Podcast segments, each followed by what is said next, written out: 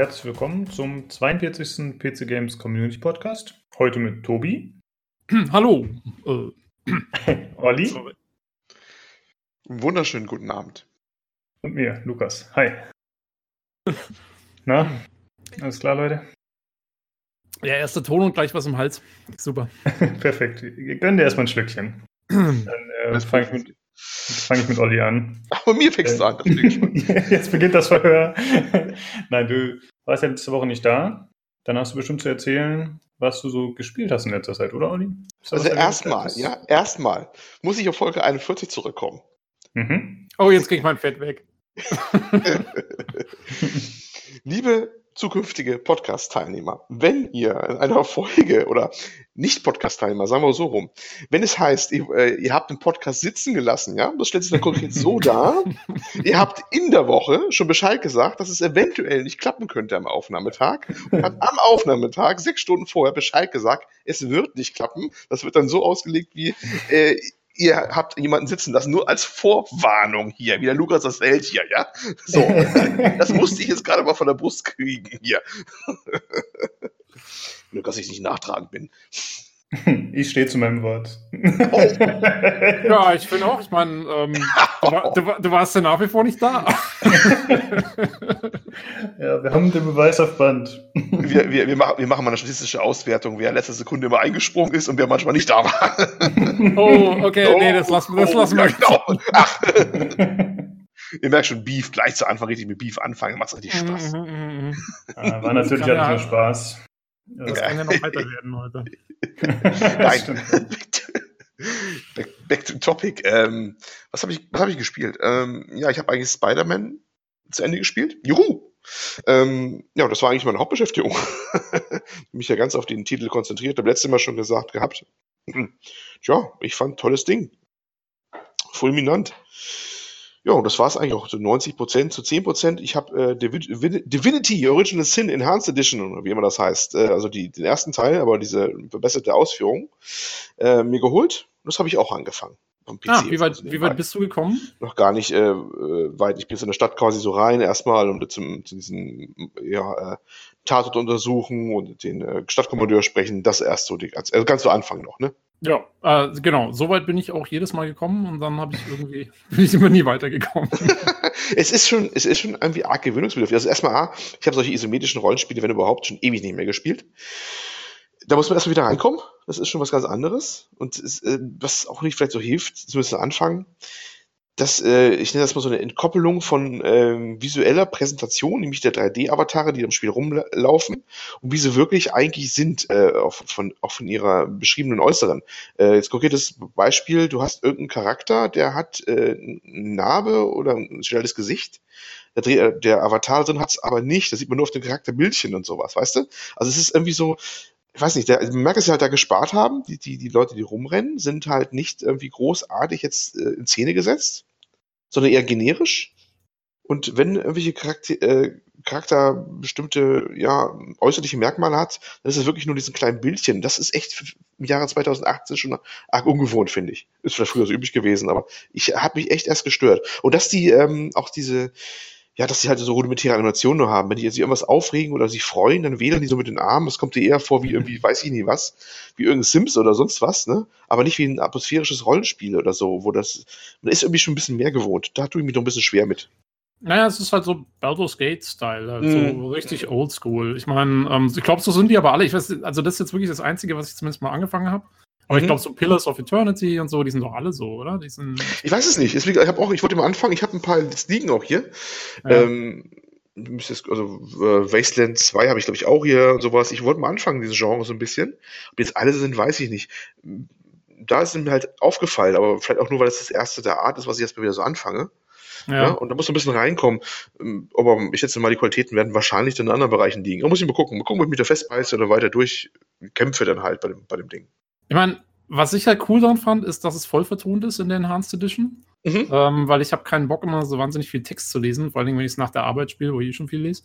Ähm, und ich habe aber festgestellt, irgendwie so viel hat mir das dann gar nicht gebracht, weil diese Vollvertonung ist zwar nett und alles, aber wenn du dann trotzdem immer nur auf den Bildschirm starrst, wo diese ganzen isometrischen Figuren drauf sind, dann bringt dir das irgendwie gar nicht so viel wie jetzt, sagen wir mal, irgendwie in einem Mass Effect oder auch in einem Gothic oder so, wo es so ein bisschen mehr so nach Dialogszenen aussieht. Äh, das hat mir nicht so viel gebracht, wie ich mir erhofft habe. Und ähm, ja, deswegen bin ich auch dann immer wieder ausgestiegen. Und außerdem äh, dieser äh, Larian Studios typische, so dieser angesetzte Humor ist auch nicht ja. so ganz, ganz meins. So dieser Schmunzelhumor. Ja, ja, es ist nicht so wahnsinnig lustig, aber so ein bisschen. Und, äh, ja, ja, ja. Jetzt muss ich gucken. Also, es ist schon sehr, ist schon sehr eigen. Ich glaube, das mögen manche, manche mögen es nicht. Ähm, mit, mit, dem, mit der Vertonung, da bin ich ganz bei dir. Da habe ich mir auch schon gedacht, hm, bringt mir das hier so viel? Es liegt vielleicht auch daran, ich glaube, das sind gefühlt auch nur ein paar Sprecher. Und äh, die müssen so ganz viele Personen dann äh, abdecken oder so. Habe ich so ein, einen Eindruck gehabt, ne? Und das, die da sprechen auch, also die wie sie es auch sprechen, das ist das so ein bisschen so, es wird alles nicht so ernst genommen, weißt du, was ich meine? So irgendwie ist alles so locker vom Ja, Bocker, das ist, das egal. ist, das ist, das ist, ähm, das ist Larian. Also, ja. ich habe zum Beispiel Ego Draconis habe ich durchgespielt, also den, den einzigen äh, nicht isometrischen Teil der ja. Divinity-Reihe. Und da ist es genauso. Das ist genau dieser Humor. Ich hätte das auch fast nicht durchgekriegt, obwohl mir die Spielmechaniken in dem Fall besser gefallen haben, also in diesem Third-Person-artigen. Ähm, aber ja, dieser Humor, ich weiß nicht, der ist zwar, der ist schon teilweise ganz witzig und so, aber ich finde, der ist irgendwie so ein bisschen, hm, ja, so, so halb, halb humoristisch. irgendwie nichts. Ja, ja ich habe dann, ich habe hab lieber sowas dann wie bei einem Witcher oder, oder Mass Effect, die eigentlich ernst ja. sind und dann eben nur ab und an mal so einen Moment haben, wo du echt mal abbrichst, wenn einer irgendwie so ein Ding bringt. Das ist mir lieber als dieses ständige, wir machen alles so ein bisschen lustig, was Larian so, so macht. Aber wie gesagt, das ist eine Geschmacksfrage. Ja, wahrscheinlich Lukas, auch. Mhm. Lukas, du hast doch, du hast doch den Nachfolger gespielt, ne? Ja, genau. Der war ja. Ähm, aber, aber du hast den ersten Teil nie gespielt, glaube ich. Richtig, ja. Also ich fand ja, dass der zweite Teil, also da gibt es schon ein paar Charaktere, die so ein bisschen wunderlich sind und so ein bisschen auf lustig, aber äh, ich fand, das war ziemlich gut gemacht. Also ich hatte jetzt nicht das Gefühl, dass das äh, out of place war oder so. Mhm. Mir hat es gut gefallen, muss ich sagen. Ja, out of place ist es eigentlich auch nicht. Das ist mehr so, das ist einfach so deren Art der Story-Schreibung, wie gesagt. Also, und wie gesagt, das ist eine Geschmacksfrage. Also, ich sage jetzt auch nicht, dass es schlecht ist. Das ist an sich schon alles gut gemacht. Das ist noch nicht so mein, mein Ding. Aber, ja, vielleicht ist das auch so die Wechsel der Tonalität, wenn du jetzt so von Witcher oder sowas kommst, ne? Wo gefühlt in jedem Baum eine Leiche hängt, so, ja? wenn du auf die Lande ziehst. und alles ein bisschen düsterer, aber trotzdem auch mal derbe Witze mal gemacht werden können. Und da kommst du in diese, diese andere Welt rein, wo das kommt dir eher so ein bisschen vor, das könnte fast so eine, so eine Fantasy-Comedy teilweise ein bisschen sein oder so. So leichter Einschlag zumindest, habe ich einen Eindruck ja, gehabt. So, ist, so ist es, so ist es auch, genau. Also ja, zumindest genau, meiner Meinung nach. Als leichtherziger und links, äh, das ist dann so ein bisschen, das ist schon eine arge Umstellung. Ja, mal gucken, ob ich dabei bleibe. Ja. Muss man schauen. ist halt eher so ein bisschen, ich finde, das ist so, ja, wie der Hobbit fast so irgendwie, ne? So, so. Ja, ja, ja, ja, so ein bisschen alles so ein bisschen, bisschen leichter. ja, so. zumindest am Anfang so, also, der erste Teil von Hobbit, so, weißt du? Also, also ja, ja, ja, ich beziehe mich jetzt eher aufs Buch als auf die. Ach so, ja, aber weißt du, wenn du, wenn du Filme hast, würde ich sagen, der erste Teil, der auch deutlich ja. ne, fröhlicher ist als der Rest dann auch oder so. Genau. Und ja, so kann man es auch sagen. Gut, die am Anfang noch reinkommen und dann die Bude leer futtern und sowas, so ungefähr. Ne? Also genau. alles ein bisschen, kannst nicht alles ganz ernst nehmen und äh, Juhu, schlagen ein paar tolle Tote nach Motto oder so. Ja, ja das ist alles so. Ja. Man muss auch, also wie gesagt, ich habe auch bloß die erste die ersten zwei, drei Stündchen gespielt. Also vielleicht wird es ja auch noch anders. Weiß nicht, äh, vielleicht. Wenn es jemand gespielt hat, der ja. uns zuhört, gerne schreiben. Also würde mich auch mal interessieren. Ja, aber nicht spoilern, ja? Sonst. Ähm, ja, nee, nur mal. Oder also, Test wieder. nee, aber nee, ich meine doch bloß, wie, wie es von der, von, der, von der Art her. Also ja, äh, ja, ja, genau. Von, diesem, von der Atmosphäre her, wie sich es entwickelt. Ja. Na, mal schauen. Also, vielleicht im zweiten Teil gibt es halt sehr prominent diesen roten Prinzen. Das ist halt so eine Echse, die irgendwie aus noblem Hause stammt. Und der ist halt sehr, sehr hochnäsig und das klingt auch immer durch, aber gleichzeitig hat es so einen humoristischen Unterton, weil er halt einen äh, immer als Diener ansieht, während man mit ihm eigentlich in der Party ist. Äh, das zieht sich durchs ganze Spiel eigentlich. Den finde ich ganz cool, aber muss ich sagen, ist gut gelungen, der Charakter. Und dann gibt es jetzt äh, diese, ich weiß gerade nicht, wie es heißt, diese Enhanced Edition oder so, auch für den zweiten Teil. Mhm. Und äh, da ist ja hinzugekommen als Pet quasi oder als Begleiter ein, ich glaube, das ist ein Eichhörnchen oder ein Hamster, der auf einer Skelettkatze reitet oder sowas in der Richtung. Also das geht auf jeden Fall direkt straight in diese Richtung, die ihr gerade meintet, so ziemlich abgefahren und eher auch lustig. Ja, ja. Ja, also ich will jetzt auch nicht so viel sagen, weil wie gesagt, weiß nicht, wie weit der Olli schon ist oder was er schon gesehen hat oder nicht, aber äh, es geht dann auch, also die Hauptquest vom ersten Teil ist auch so ein bisschen okay. Ja, äh, sehr abs also wird gleich am Anfang ziemlich, ziemlich abgefahren auch. Mhm. Naja. Na dann, ähm, schau mal. jo. Was hast du so gespielt, Tobi?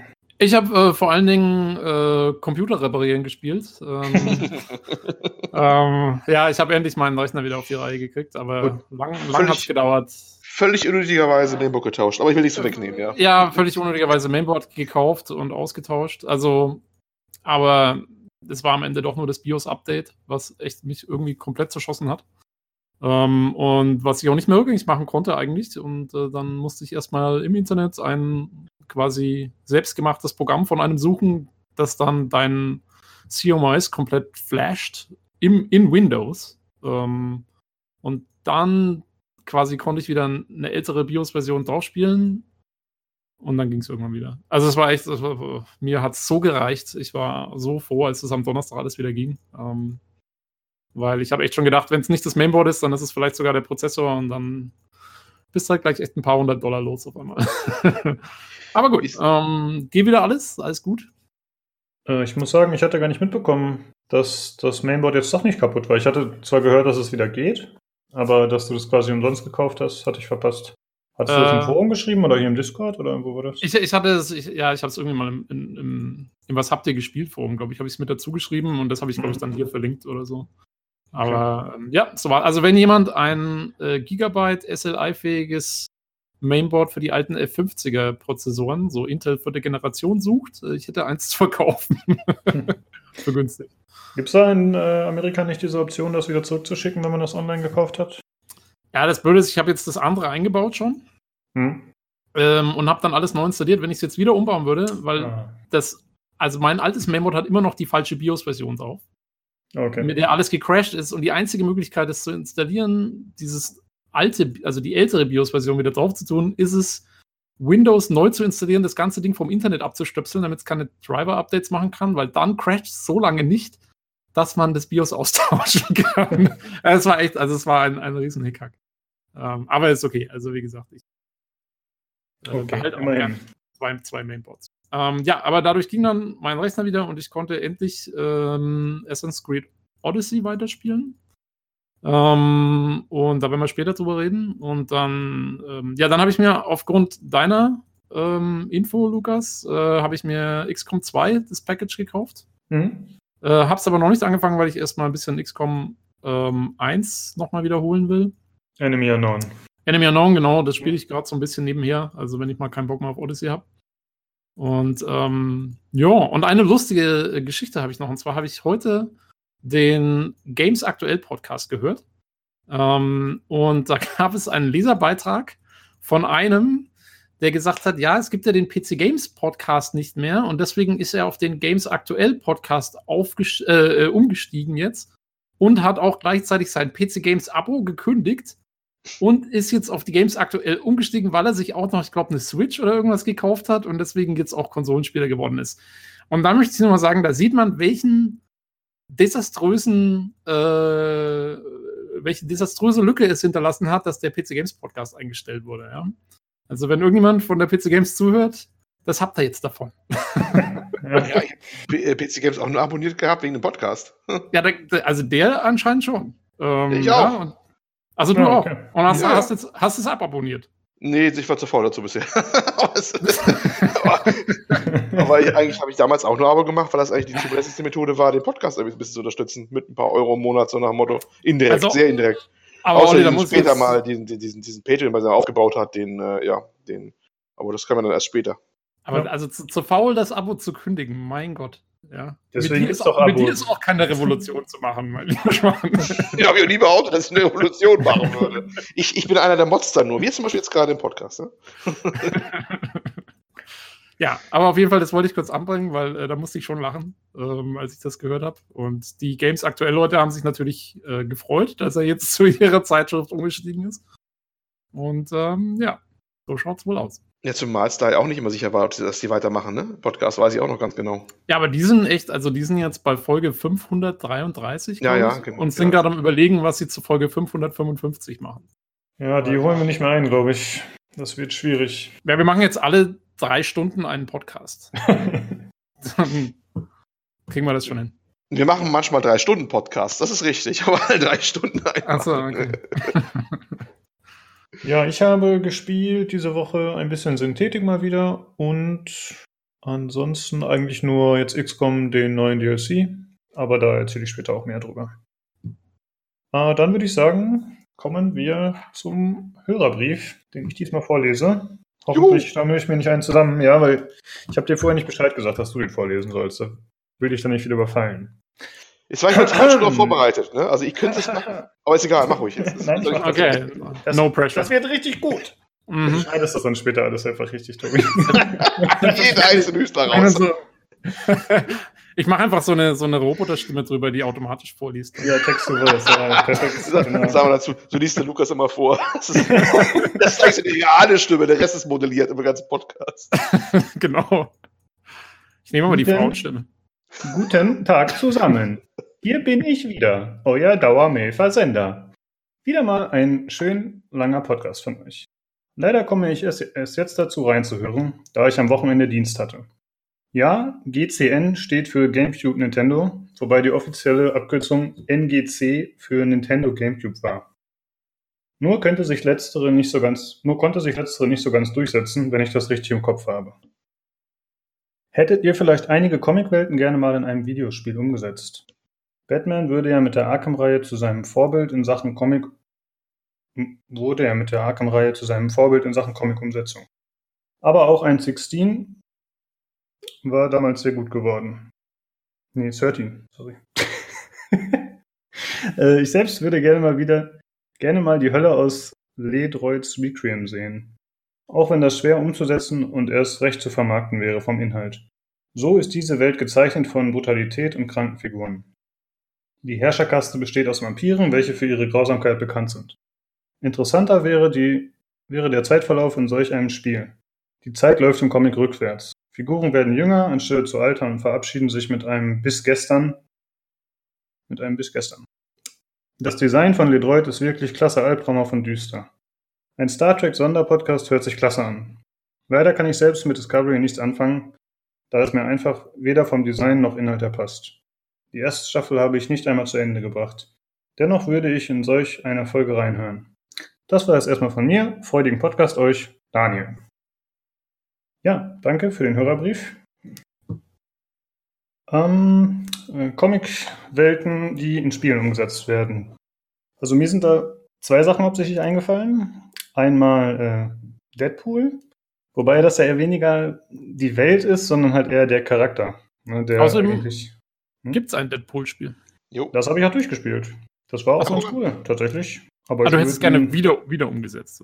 Ja, ein besseres. Also das war spaßig durchaus, aber das war halt vom Gameplay was, äh, ich sag mal, eher schlecht. Also war halt ein generischer Third-Person-Action-Shooter eigentlich. Ich habe es eher durchgespielt, weil ich den Humor ziemlich cool fand. War echt gut gelungen. Äh, ansonsten äh, ein Comic, der mir noch eingefallen ist, äh, das ist ein Manga, der heißt äh, Eden, Endless World. Und das ist so ein Cyberpunk-Szenario, was ich ja immer gerne mag und das hätte ich gerne, aber das wird wohl nichts werden, ist ein bisschen zu undergroundig. Und ansonsten ist mir noch eingefallen die Simpsons. Ich fand äh, Simpsons Hit and Run sehr gut. Kennt ihr das? Vom Namen her nie gespielt. Ja, ist quasi so ein GTA, aber halt in, äh, in Springfield. der Simpsons Springfield. Danke. In der Simpsons-Welt. Mir fiel der Name gerade nicht ein. ähm, ja, das war jetzt ganz cool, fand ich damals. Und das würde ich gerne wieder mal spielen. Wobei ich glaube, das ist noch relativ gut gealtert. Dadurch, dass der Look halt, ja, ist halt ein Comic-Look. Ne? Ich meine, klar, den wird es heute besser geben, aber der war damals auch schon in Ordnung, fand ich. Ihr hattet Jo. vorher schon angedeutet, dass euch nichts einfällt. Habt ihr irgendwelche? Äh, nee, also nichts einfällt nicht. Ähm, ich habe nur gesagt, also ich bin jetzt nicht so der große Comic-Fan. Ich habe den ganzen, so Batman, Spider-Man, wie die ganzen Mans alle heißen. Ähm, ich habe sie eigentlich alle nie gelesen. Ähm, ich kenne sie nur aus den Filmen, wenn überhaupt. Ähm, ich habe allerdings, also was ich cool fand, ähm, der, also die, meiner Meinung nach, die, die beste Comic-Verfilmung, oder ich weiß nicht, ob es ein Visual Novel ist oder so, die ich kenne, ist eigentlich Watchmen. Kennt ihr das? Mhm, ja. Äh, fand ich sehr cool, den Film. Ähm, weiß ich aber nicht, wie gut sich da eine Spielumsetzung daraus machen lässt, weil es ist schon eine sehr spezielle Story irgendwie, um die es da geht und so. Und das ist jetzt nicht so ein Fortsetzungsding oder sowas. man könnte halt einen Film, äh, ein, ein Spiel direkt zu dem Film oder beziehungsweise zu dem Visual Novel machen. Aber ich weiß nicht, ob es das so bringt. Äh, insofern das vielleicht nicht. Was ich mir ganz gut vorstellen könnte, was auch ein cooles Spiel sein könnte, ist ein, ein Asterix-Spiel. Zu den Asterix-Comics. Mhm. Äh, gerade weil eigentlich passen die doch perfekt zu Computerspielen, weil die haben ja den Zaubertrank und vermöbeln ja eigentlich immer zigtausende Römer in jeder Story. Und das ist doch genau, da hättest du endlich mal nicht diese, wie nennst du es immer, ludonarrative Dissonanz, Olli? Ja. Die wäre da mal kein Problem, weil äh, du würdest halt einfach auch zigtausende Römer, also die, diese Computerspielmechanik, dass du halt immer irgendwie die Leute vertrimmst, die ist da ja quasi von vornherein mit eingebaut. Äh, insofern könnte ich mir das ganz witzig vorstellen, da irgendwie so ein Abenteuer zu spielen mit Asterix und Obelix. Ähm, Wäre auch perfekt für Koop geeignet, will ich kurz dazu sagen. Ja. ähm, halt so, ja, ähm, äh, das ist eigentlich so das Einzige, was mir, was mir eingefallen ist an Comics, die ich irgendwie kenne. Und man könnte auch das obligatorische Schleichlevel einbauen, weil Asterix hat gerade keinen Zaubertrank und dann muss genau. er sich da zum Lager schleichen, um sich den zu holen. Genau, genau, genau. Also du könntest da echt coole Sachen mitmachen, glaube ich. Das ist eine ähm, coole Idee. Ja, gefällt mir. Und ähm, ja, und die Simpsons waren mir auch eingefallen. Äh, hm. Aber da, genau. Das waren so die Sachen. Äh, jo. Ja, habt ihr 13 damals gespielt? Ah ja, zu 13. Ähm, wollte ich auch noch was sagen. Ich habe ja den Shooter habe ich, ich habe ihn zumindest angespielt. Ich habe ihn nie durchgespielt. Der war ganz schön schwer, fand ich. Ähm, hm. Aber zu 13 gibt es übrigens auch, ähm, bevor ich es vergesse, gibt es eine, gibt's eine ganz gute Miniserie, ähm, wo diese, ja, das ist, glaube ich, ursprünglich ja eben auch ein Comic gewesen und ähm, da gibt es eine Real, also mit Realschauspielern gibt es eine Miniserie mit so, weiß nicht, drei, vier Folgen bloß, aber jede dauert zwei Stunden. Und äh, die ist gar nicht schlecht, wenn jemand so auf so Jason Bourne-Zeugs steht. Ähm, kann man sich mal anschauen. Also ich weiß zwar nicht, wo man die jetzt irgendwie herkriegt. Ich habe sie ja damals irgendwo mal im Internet gefunden. Ähm, aber die ist eigentlich ganz cool gut gemacht. Ja. Äh, ich kenne nur die Comics von damals, also echt, habe ich mir als Kind damals in der Bücherei ausgeliehen. Das ist echt schon ewig her. Äh, aber fand ich damals auch ganz cool. Und das Spiel fand ich auch gut, aber ich habe, glaube ich, nur die Demo oder so gespielt oder nur ein, ein zwei Level, weil ich fand es auch mega schwer, das weiß ich noch. Also ich hatte, das, hm? ich hatte das Spiel mal eine Grafikkarte mal gekriegt damals, zum, wann auch immer das war. Da war das ganz neu. Und das hatte ja, das war ja so eins der ersten Spiele mit diesem Cell-Shading. Ähm, mit dieser Cell-Shading-Technologie auch, die quasi so auf 3D-Welten diesen Comic-Look bezeichnet. Ähm, aber genau, also die, die ersten Level und so waren kein Problem, aber dann irgendwann kommt man an so eine Stelle, wo man aus dieser Bank oder irgendwas raus muss und du hast keine Waffen und du sollst immer mit, mit so, du nimmst irgendwie Geiseln und musst die mal so in der richtigen, im richtigen Winkel vor dich halten, damit die Leute nicht auf dich schießen, die anderen. Und dann kannst du nur noch irgendwelche Aschenbecher vom Tisch aufnehmen und auf Leute schmeißen und das habe ich nie hingekriegt. Und dann irgendwann, ja, da habe ich es dann mal gelassen irgendwann. Aber ich glaube, ja, an sich war es ein gutes Spiel. Ich muss sagen, ich fand die Umsetzung ziemlich cool, so State of the Art, dass man halt so wirklich Comic-Panels hatte, wenn was passiert ist, dass man, keine Ahnung, so Schritte gesehen hat oder Wachen gesehen hat, wenn die einen entdeckt haben, dann war das ja immer in so kleinen Extrafenstern. Das war ziemlich cool gemacht und auch mit den Ausrufezeichen über dem Kopf und so, das war halt, ja, echt wie ein Comic. Ziemlich ja. nice. Olli, sind dir irgendwelche Welten eingefallen, die du gerne umgesetzt hättest? Nö, eigentlich nicht. So viel Comics kenne ich ja auch nicht und, und, und äh, wenn mir was einfällt, dann nicht, dass es explizit gut geeignet wäre für eine Umsetzung. Also insofern kann ich da leider nicht zu viel beisteuern. Ja, kein Problem. Okay, vielen Dank mal wieder für den Hörerbrief, Daniel. Jo, nice. und den, den Star Trek Podcast, ja, den wird es irgendwann geben. Ich muss mal den Daniel, also den anderen Daniel, ähm, mal anhauen, äh, weil ich habe jetzt Discovery fertig angeschaut und äh, wie gesagt, äh, wir wollten ja alles durchkauen. Also. Ja, und den Julian nicht vergessen, der ist, glaube ich, auch mit dabei. Ah, okay, okay. Ja. Und was war mit Sven? Aber hat er der auch Interesse oder schmeißt du es gerade durcheinander? Weiß ich nicht. Ich werde die Leute mal fragen und dann stellen wir uns auf die Beine. Äh, wir hatten jetzt auch, wir hatten jetzt ja sogar eigentlich, heute haben wir relativ viele Themen und so, deswegen hat es sich noch nicht wirklich ergeben. Aber wenn mal wieder nichts ist sonst, dann ähm, hau mal einen raus. Genau. Äh, wir haben heute nicht äh, großartig News-Themen. Ich wollte nur eine Sache mit euch kurz besprechen, weil ich die letzte Woche vergessen hatte zu erwähnen. Und zwar hat schon vor 14 Tagen mittlerweile in Berlin die EGX stattgefunden. Das ist eine Spielemesse, die ursprünglich aus Großbritannien kommt, aber die jetzt zum ersten Mal auch in Deutschland stattgefunden hat und die hoffentlich nächstes Jahr zurückkehrt.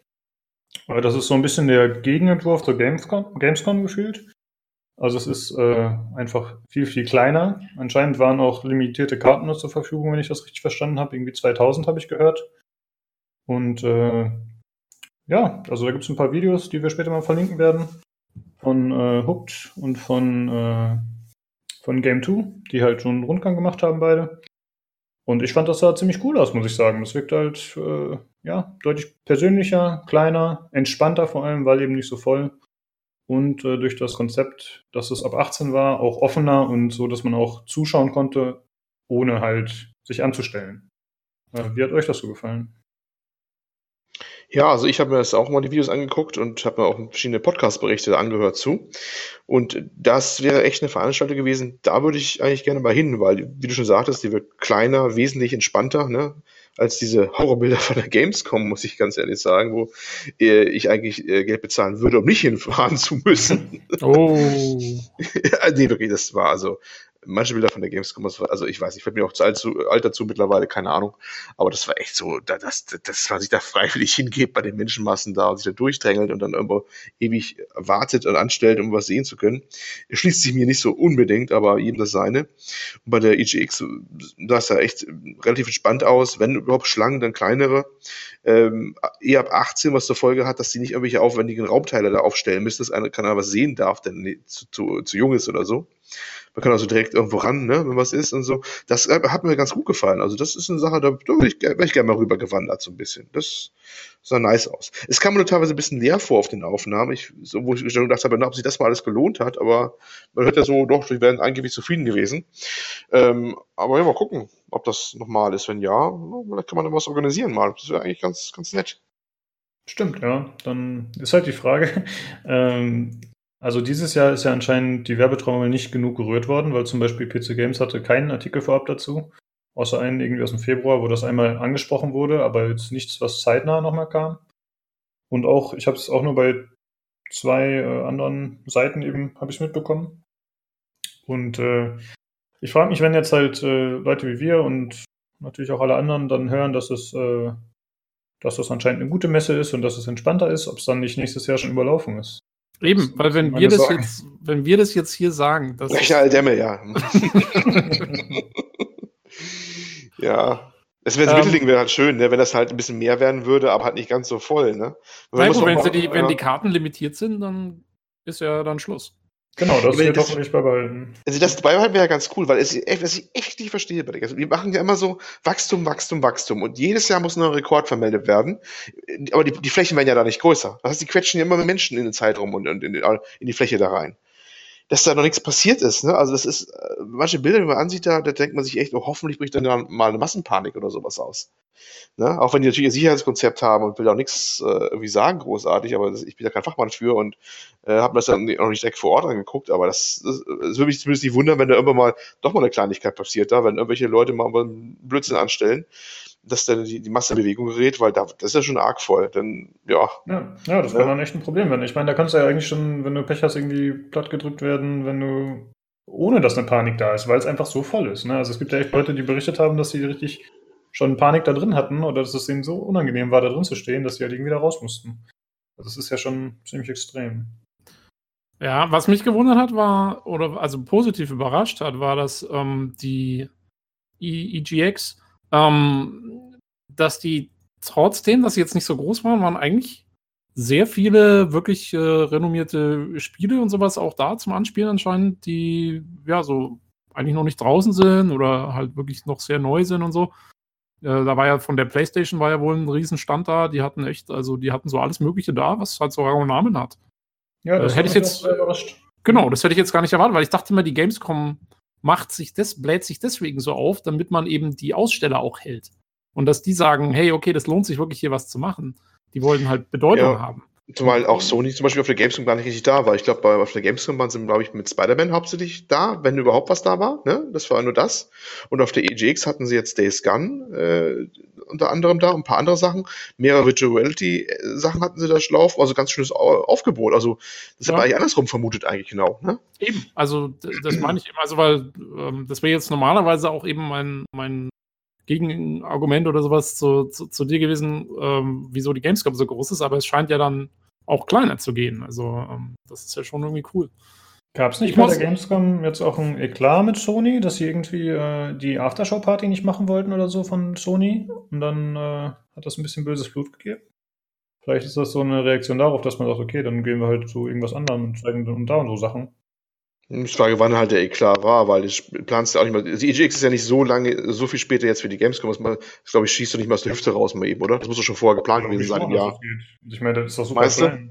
Also, ja, ich meine, weiß ich natürlich nicht. Wahrscheinlich, stimmt, wahrscheinlich hast du recht. Wahrscheinlich war es schon länger geplant. Aber ich glaube schon, dass Sony auch innerhalb von ein paar Wochen äh, organisieren kann, dass sie da ein paar äh, Geräte hinstellen und einen Stand aufbauen. Also, es ist ja wirklich, von der Größe her ist das ja ein Witz. Oder? Ich glaube, das können die halt innerhalb von ein paar Tagen aufgebaut, problemlos. Ja. Aber wahrscheinlich hast du recht, und das war schon geplant, ja. Ja, weiß man nicht, weiß man nicht. Alles Spekulation unsererseits jetzt. Also, ähm, ich, ich muss sagen, also ich, ich würde an sich, wenn ich jetzt die Wahl hätte, Gamescom oder EGX, ich würde schon eher auf die Gamescom gehen, glaube ich. Äh, weil ich würde nicht unbedingt jetzt hingehen, weil ich irgendwelche Spiele sehen will mhm. oder so. Ich würde einfach hingehen, um mir das Event anzuschauen und alle ja, die ja. ganzen komischen Sachen, die abgehen, die ganzen Cosplayer, die ganzen Verrückten, die also ja, verstehe ähm, Das ist, wenn ich mal Leute kennen würde, wo man hinfährt mit, weißt du, wo man sagt, man trifft sich da und guckt sich das ganze Mal an, den ganzen Wahnsinn. Genau, genau. Könnte also, auch, dann könnte mich auch motivieren dazu. Das wäre auch was anderes, ja. Hm. Genau. Ja. Ähm, das, also für mich wäre so ein Event auf jeden Fall nicht, um jetzt irgendwelche Spieleprobe zu spielen, sondern einfach hin, rumschauen. Ja, genau, das, also die Atmosphäre mal aufnehmen und sowas, ja. Papier ja, genau, genau. Das, das könnte ich mir noch, das könnte ich mir auch durchaus noch vorstellen. Aber ich würde mich nicht in die Schlange stellen, um irgendein Spiel anzugucken, was man überhaupt dann nachher eh schon auf YouTube irgendwie sehen kann, wie es aussieht. Und genau. äh, ganz ehrlich, ein, ein, paar Wochen später sieht man, hat es doch eh in den Händen, so nach dem Motto. Weißt du, wie es ist, ne? Ja. Das, ja. das, das ja. ja, so würde ich es halten. Ihr seid halt keine echten Gamer. Nee. Nö, ist mir vollkommen pump egal. Also ich muss mich echt nicht, wegen ein, wenn du überlegst, du, du, du äh, bist vielleicht zwei Tage da oder so und einen Tag verbringst du fast damit in der Schlange zu stehen und ein Spiel zu spielen oder zwei, wenn du es schaffst am Tag. Mehr soll es ja nicht sein, was wir da erzählt haben. Ne, die haben dann wirklich da fast einen Tag gebraucht, um ein, zwei, drei äh, Sachen anzugucken. Wenn du jetzt nicht Presse bist, dass du dann Fastlane bekommst oder Präsentation äh, im abgeschirmten Bereich, im, im Pressebereich, dann hast du dann ewig gestanden. Das muss ich mir echt nicht geben. Ne, also das ist deswegen bestimmt nicht. Also ich würde Spiele anspielen, aber dann eben auch, je nachdem, wie lange es dauert. Also ich würde mich auch nicht drei Stunden für ein Spiel anstellen. Da bin ich mir sehr sicher. Ähm, ja, aber mir ist die Gamescom einfach zu voll. Das reicht mir schon als Grund, um da nicht hinzufahren. Nicht, weil ich lange anstehen müsste bei irgendwelchen Spielen, sondern weil es einfach geschissen voll ist. So, das ist halt, ja, ist nicht mein Ding so. Und von daher wäre die EGX eine Alternative, die man sich vielleicht nächstes Jahr mal anschauen kann.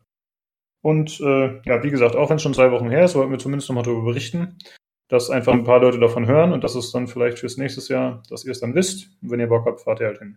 Ja, und verlinken das auch, ne? Ein paar Videos oder genau, Videos, ja, die Videos dazu. Genau. Jo, okay, dann machen wir auch direkt weiter mit den Spielen, von denen wir erzählen wollen, ausführlicher, weil, wie gesagt, größere News gab es diese Woche. Äh, dann fange ich mal an. Und zwar hatten Tobi und ich letzte Woche schon ein bisschen drüber gesprochen, äh, quasi in Erwartung darauf, das ist für XCOM 2 War of the Chosen, der DLC Tactical Legacy Pack. Hm, den habe ich jetzt für den Podcast durchgespielt. Ich habe, oh, weiß ich nicht, muss ich mal schätzen, vielleicht so, ja, werden schon zehn Stunden sein, die ich gespielt habe, glaube ich. Also das zieht sich schon ein bisschen. Das sind äh, vier kleine Kampagnen mit jeweils sieben Aufträgen.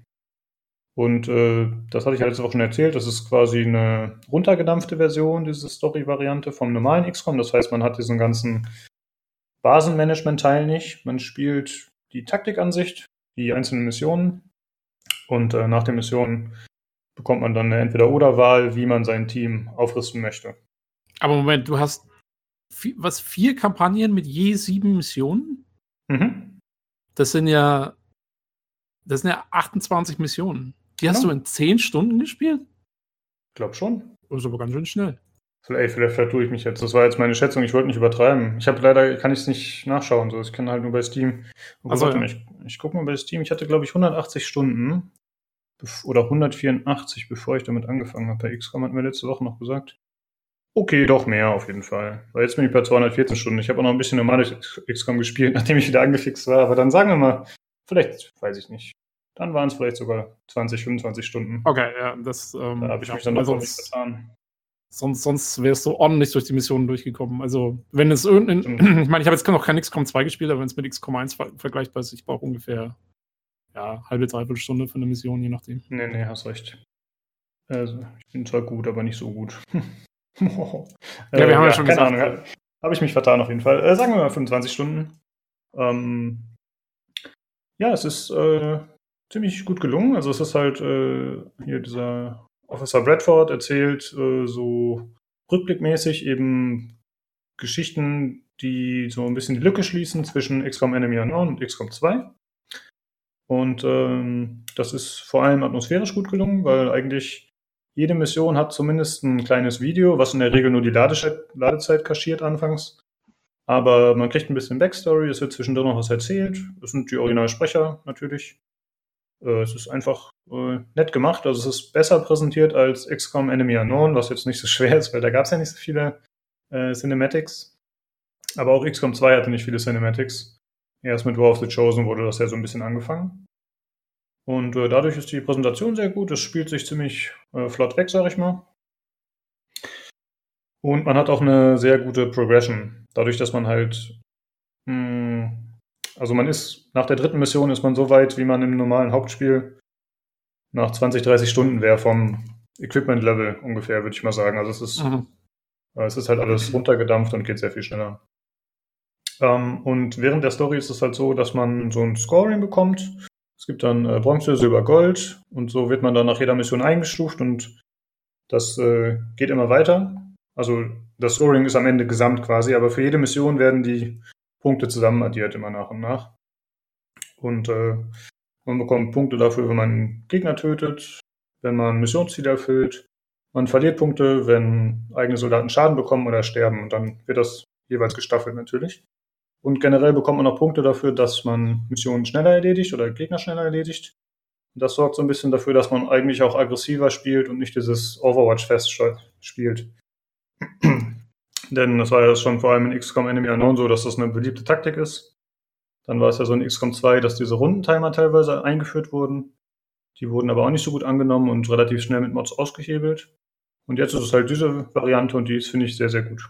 Mhm. Ja, sie haben halt mit, mit in, in Enemy Within haben sie ja schon versucht, dadurch, dass du immer dieses Melt einsammeln sollst, da hast du ja auch so ein Rundenlimit, um diese Container einzusammeln. Ähm, das war ja auch schon so ein bisschen so eine Mechanik, um dich dazu zu zwingen, ein bisschen schneller vorwärts zu gehen, teilweise. Stimmt, das hatte ich ganz ähm, vergessen und hatte ich damals auch nicht so wahrgenommen, aber du hast natürlich recht. Ja, ich meine, da weiß jetzt, also ich fand das auch ganz cool, also ich spiele es ja jetzt gerade wieder, ich finde es eigentlich auch ganz cool, weil das, also wenn du mal so einen Container nicht kriegst oder so, ist jetzt auch kein Problem, aber es zwingt dich trotzdem so ein bisschen dazu, mal vorwärts zu gehen, um was zu machen. Ähm, ich wollte noch fragen, mit diesen Punkten, bringen mhm. die dir was außerhalb von dem Ranking oder ist es wirklich nur, je nachdem, also dass du halt cool bist und dein ähm, dein, dein EP irgendwie verbesserst.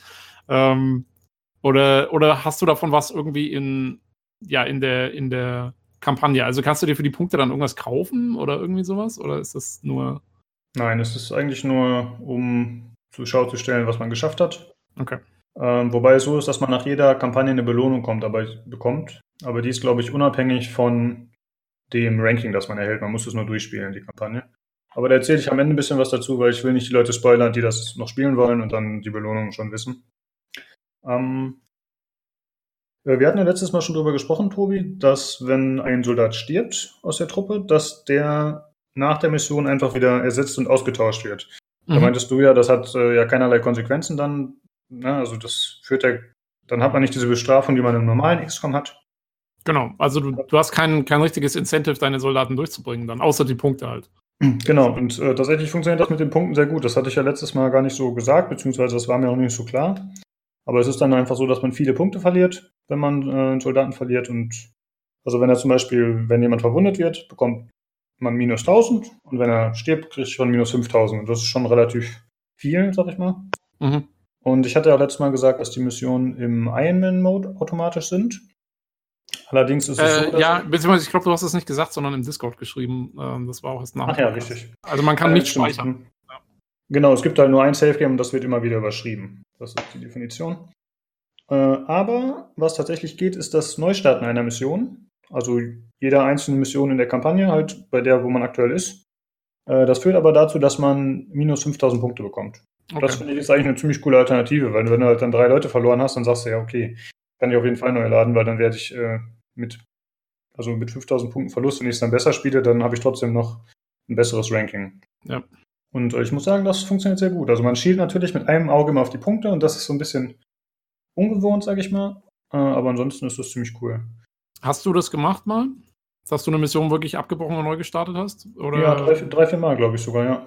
Ah, okay. Ich dachte, du wärst wieder zu gut gewesen. Nee, nee, nee. Ich habe auf äh, dem normalen Schwierigkeitsgrad gespielt, also auf äh, Veteran heißt das, glaube ich. Und tatsächlich habe ich drei, vier Missionen neu gestartet. Hm. Ich hatte ein paar Situationen, die leider ein bisschen unfair waren zu meinen Ungunsten. Ähm, zum Beispiel hatte ich eine Stelle, da war ein Gegner out of bounds. Ja, das heißt, er war halt an der Stelle, wo ich nicht hingehen konnte und wo ich ihn auch nicht sehen konnte von der Position aus, wo ich erst war. Und er konnte mich aber mit Mind Control übernehmen, eine von meinen Einheiten, äh, was natürlich ziemlich scheiße war. Und es gab auch noch ein paar andere Situationen, wo einfach Bugs dazu geführt haben, dass ich die Mission nicht so beenden konnte, wie ich sie wollte. Und zwar gab es später eine Stelle, da musste ich so ein Objective beschützen, was die Gegner halt äh, jede Runde beschossen haben. Und äh, dann war es in der letzten Runde so, dass ein äh, mechanischer Gegner daneben stand, also ein, äh, also ein Bot, sag ich mal. Und äh, wenn ich auf ihn geschossen habe, ist er explodiert und damit das Missionsziel auch explodiert. Okay, könnte man ja sagen, ist in Ordnung. Aber gleichzeitig war es so, wenn ich nicht auf ihn geschossen habe, dann ist er zu mir gelaufen und durch das Missionsziel gelaufen und hat es so zerstört. Äh, das war ziemlich dumm und frustig, muss ich sagen. Was ich dann aber rausgefunden habe, äh, wenn das Missionsziel dann verloren war, weil der Gegner es zerstört hat, dann kam ein Bildschirm, äh, du hast verloren, Ziel wurde zerstört. Aber wenn ich, dann konnte ich tatsächlich wieder fortsetzen von dort, wenn ich äh, später im Menü war. Und dann bin ich wieder am Anfang des Zuges rausgekommen, bevor das Ding zerstört wurde. Das sollte eigentlich nicht so sein. Das ist halt äh, ja eine Lücke im System, sag ich mal, die ich dann auch irgendwann ausgenutzt habe für diese spezifische Stelle, weil ich dann halt äh, später rausgefunden habe, okay, ich stelle jetzt einen Gegner, äh, ein Teammate von mir einfach ganz offen hin, so dass ich den Gegner mehr oder weniger dazu verlocke, dass er auf ihn drauf schießt. Und so habe ich es dann geschafft, äh, die Stelle zu entschärfen und dann auch noch zu gewinnen. Wie, aber, äh, also in dem Fall war es so, weil du die Mission also quasi verloren hast, bist du einen Zug früher wieder eingestiegen. Aber das war auch ein Bug, oder was? Das also mhm. normalerweise ist es nicht so.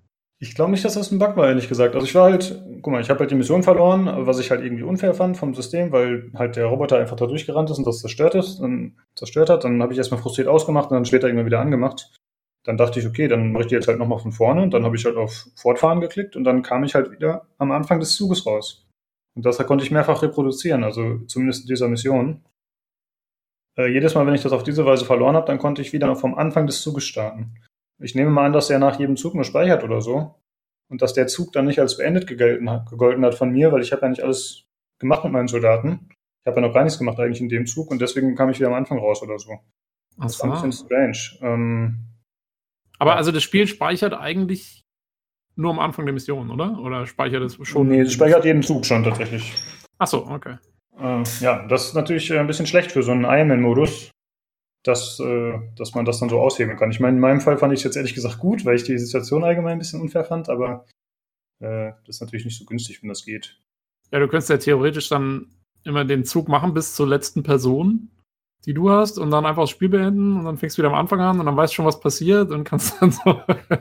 Ja, also so funktioniert es auch wieder nicht. Ich habe es nicht so richtig kapiert, ehrlich gesagt, weil ich hatte so eine andere Stelle, da war auch irgendwas, da wurde ich von einem Gegner gespottet, obwohl mir das vorher nicht angezeigt würde, dass er mich da sehen könnte. Also es gibt ja diese Vorschau, äh, ab wann ein Gegner einen spottet quasi. Der hat ja so einen gewissen Sichtkegel, der angezeigt wird, wenn man in diesem Concealed-Modus ist, in diesem Concealment-Modus.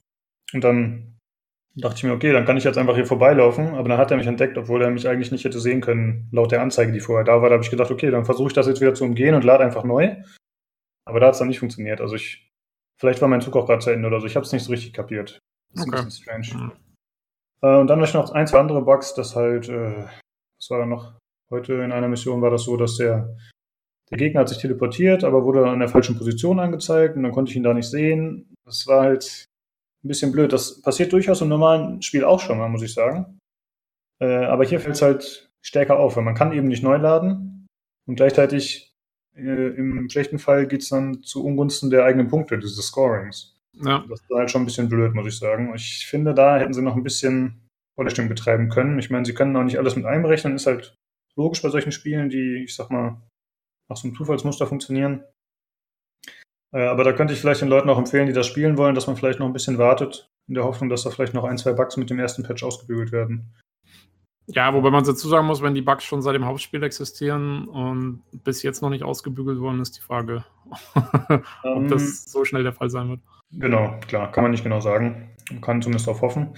Äh, eine Sache ist mir noch aufgefallen und die hatte ich auch im Stream bei jemand anders gesehen bei dem Modus, dass aus irgendeinem Grund die Vorschau jetzt nicht mehr angezeigt wird. Man hat jetzt so eine Vorschau, die einem sagt, werde ich von dieser Position, zu der ich gehen möchte, auf den Gegner schießen können oder werde ich ihn sehen. Und irgendwie ist das jetzt verbuggt, wird nicht mehr angezeigt. Hm. Es gibt aber eine Option, dass man das dauerhaft einblendet, dann geht es auch wieder. Äh, ja, also ich denke mal, da wird noch ein bisschen nachgebessert werden. Okay.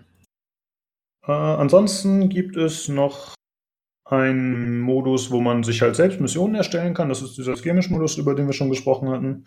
Da kann man die Art des Missionsziels festlegen, die Art der Gegner und das eigene Squad ausrüsten und auch festlegen, welches Level die haben, welche Fähigkeiten die haben. Also es ist eher wie so ein Spielplatz, sag ich mal. Ist jetzt für mich relativ uninteressant, muss ich sagen. Aber da kann man sich halt eigene Sachen zusammenschustern. Äh, und dann gibt es noch diesen Challenge-Modus, wo man halt vergangene Challenges nochmal spielen kann. Es gibt bei War of the Chosen halt so Challenges, die, ich weiß nicht, ob die täglich oder wöchentlich kommen, aber das sind auch wieder so Punkte-Dinger, wo man sich halt online mit anderen vergleichen kann. Und da gibt es jetzt quasi alle vergangenen Challenges nochmal zusammen, dass man die auch spielen kann. Jo, das waren soweit die Inhalte eigentlich. Äh, hm? Kurz noch eine Frage, also jetzt zur Kampagne, weil also die Kampagne äh, storymäßig geht es da ja quasi um den Zusammenhang zwischen XCOM Enemy Unknown bzw. Within und XCOM 2. Ähm, mhm. Also was zwischen den beiden passiert ist. Äh, wie fandest du das? War das cool oder? Ich fand das, das, das cool. wegen. Hm?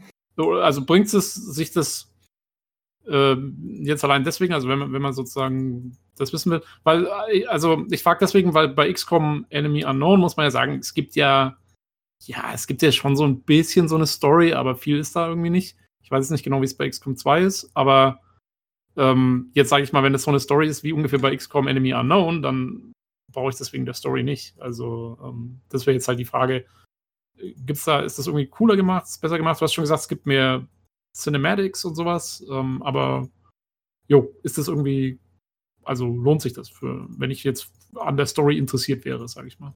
Ich bin der Meinung schon. Äh, es wird, wie gesagt, besser präsentiert, zumindest so wie ich XCOM Enemy Unknown in Erinnerung habe, ist schon länger her.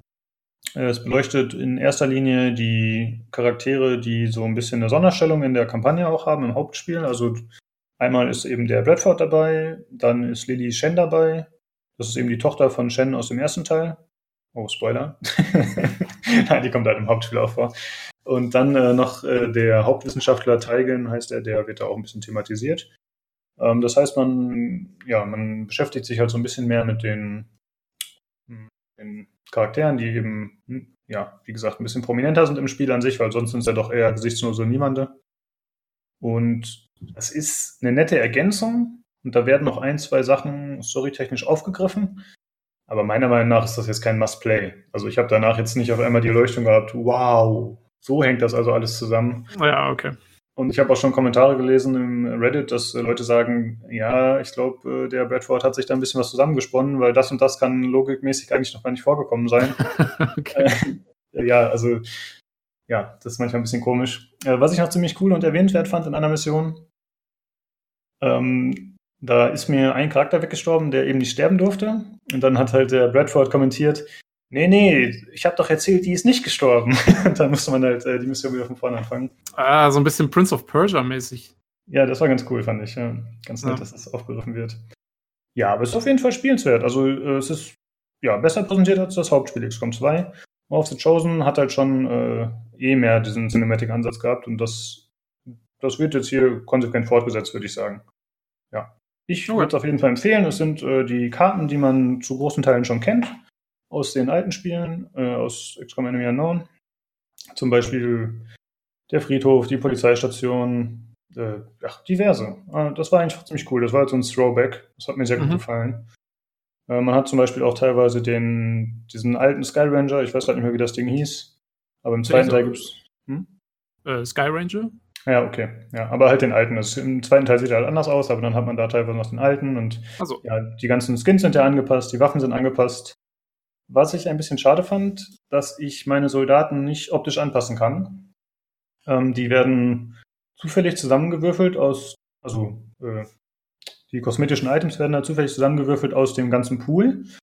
Äh, dadurch, dass ich sehr viele Mods installiert habe mit allen möglichen optischen Veränderungen, hat man dann teilweise echt ziemlich goofige Soldaten da rumlaufen, die echt bescheuert aussehen, weil halt ja, nicht das stelle ich mir auch ziemlich komisch vor. Ich habe nämlich Bilder gesehen von irgendwelchen Leuten in Clownsmasken und, und, und Geschichten irgendwie.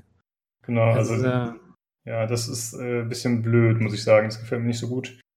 Ähm, und es ist auch so, dass jede, ich glaube, jede Mission sehen die wieder anders aus. Auch während dieser Kampagne, also während sieben verschiedenen Missionen, kann die jede Mission wieder komplett anders aussehen.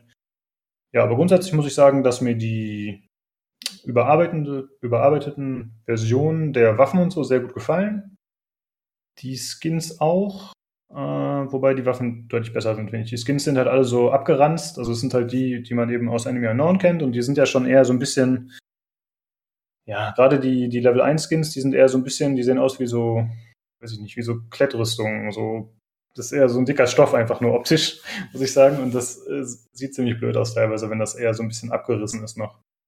ja, ah, okay, okay, okay, ja. Ähm, Ähm, aber eigentlich, warte mal, weil ich, ich spiele es ja gerade wieder und eigentlich sind doch die, das sind doch auch eher so, ja, so, so Plattenpanzer auch relativ häufig. Ja, aber die sind, glaube ich, äh, die Level 2 Rüstungen, die Plattenpanzer, oder? Nö, ich dachte jetzt eigentlich nicht. Äh, Dann haben die die, glaube ich, nicht alle umgesetzt. Das kann sein. Da, ich- da, bin, da will ich mich nicht so weit aus dem Fenster lehnen, weil da habe ich noch nicht genug ausprobieren können, ehrlich gesagt.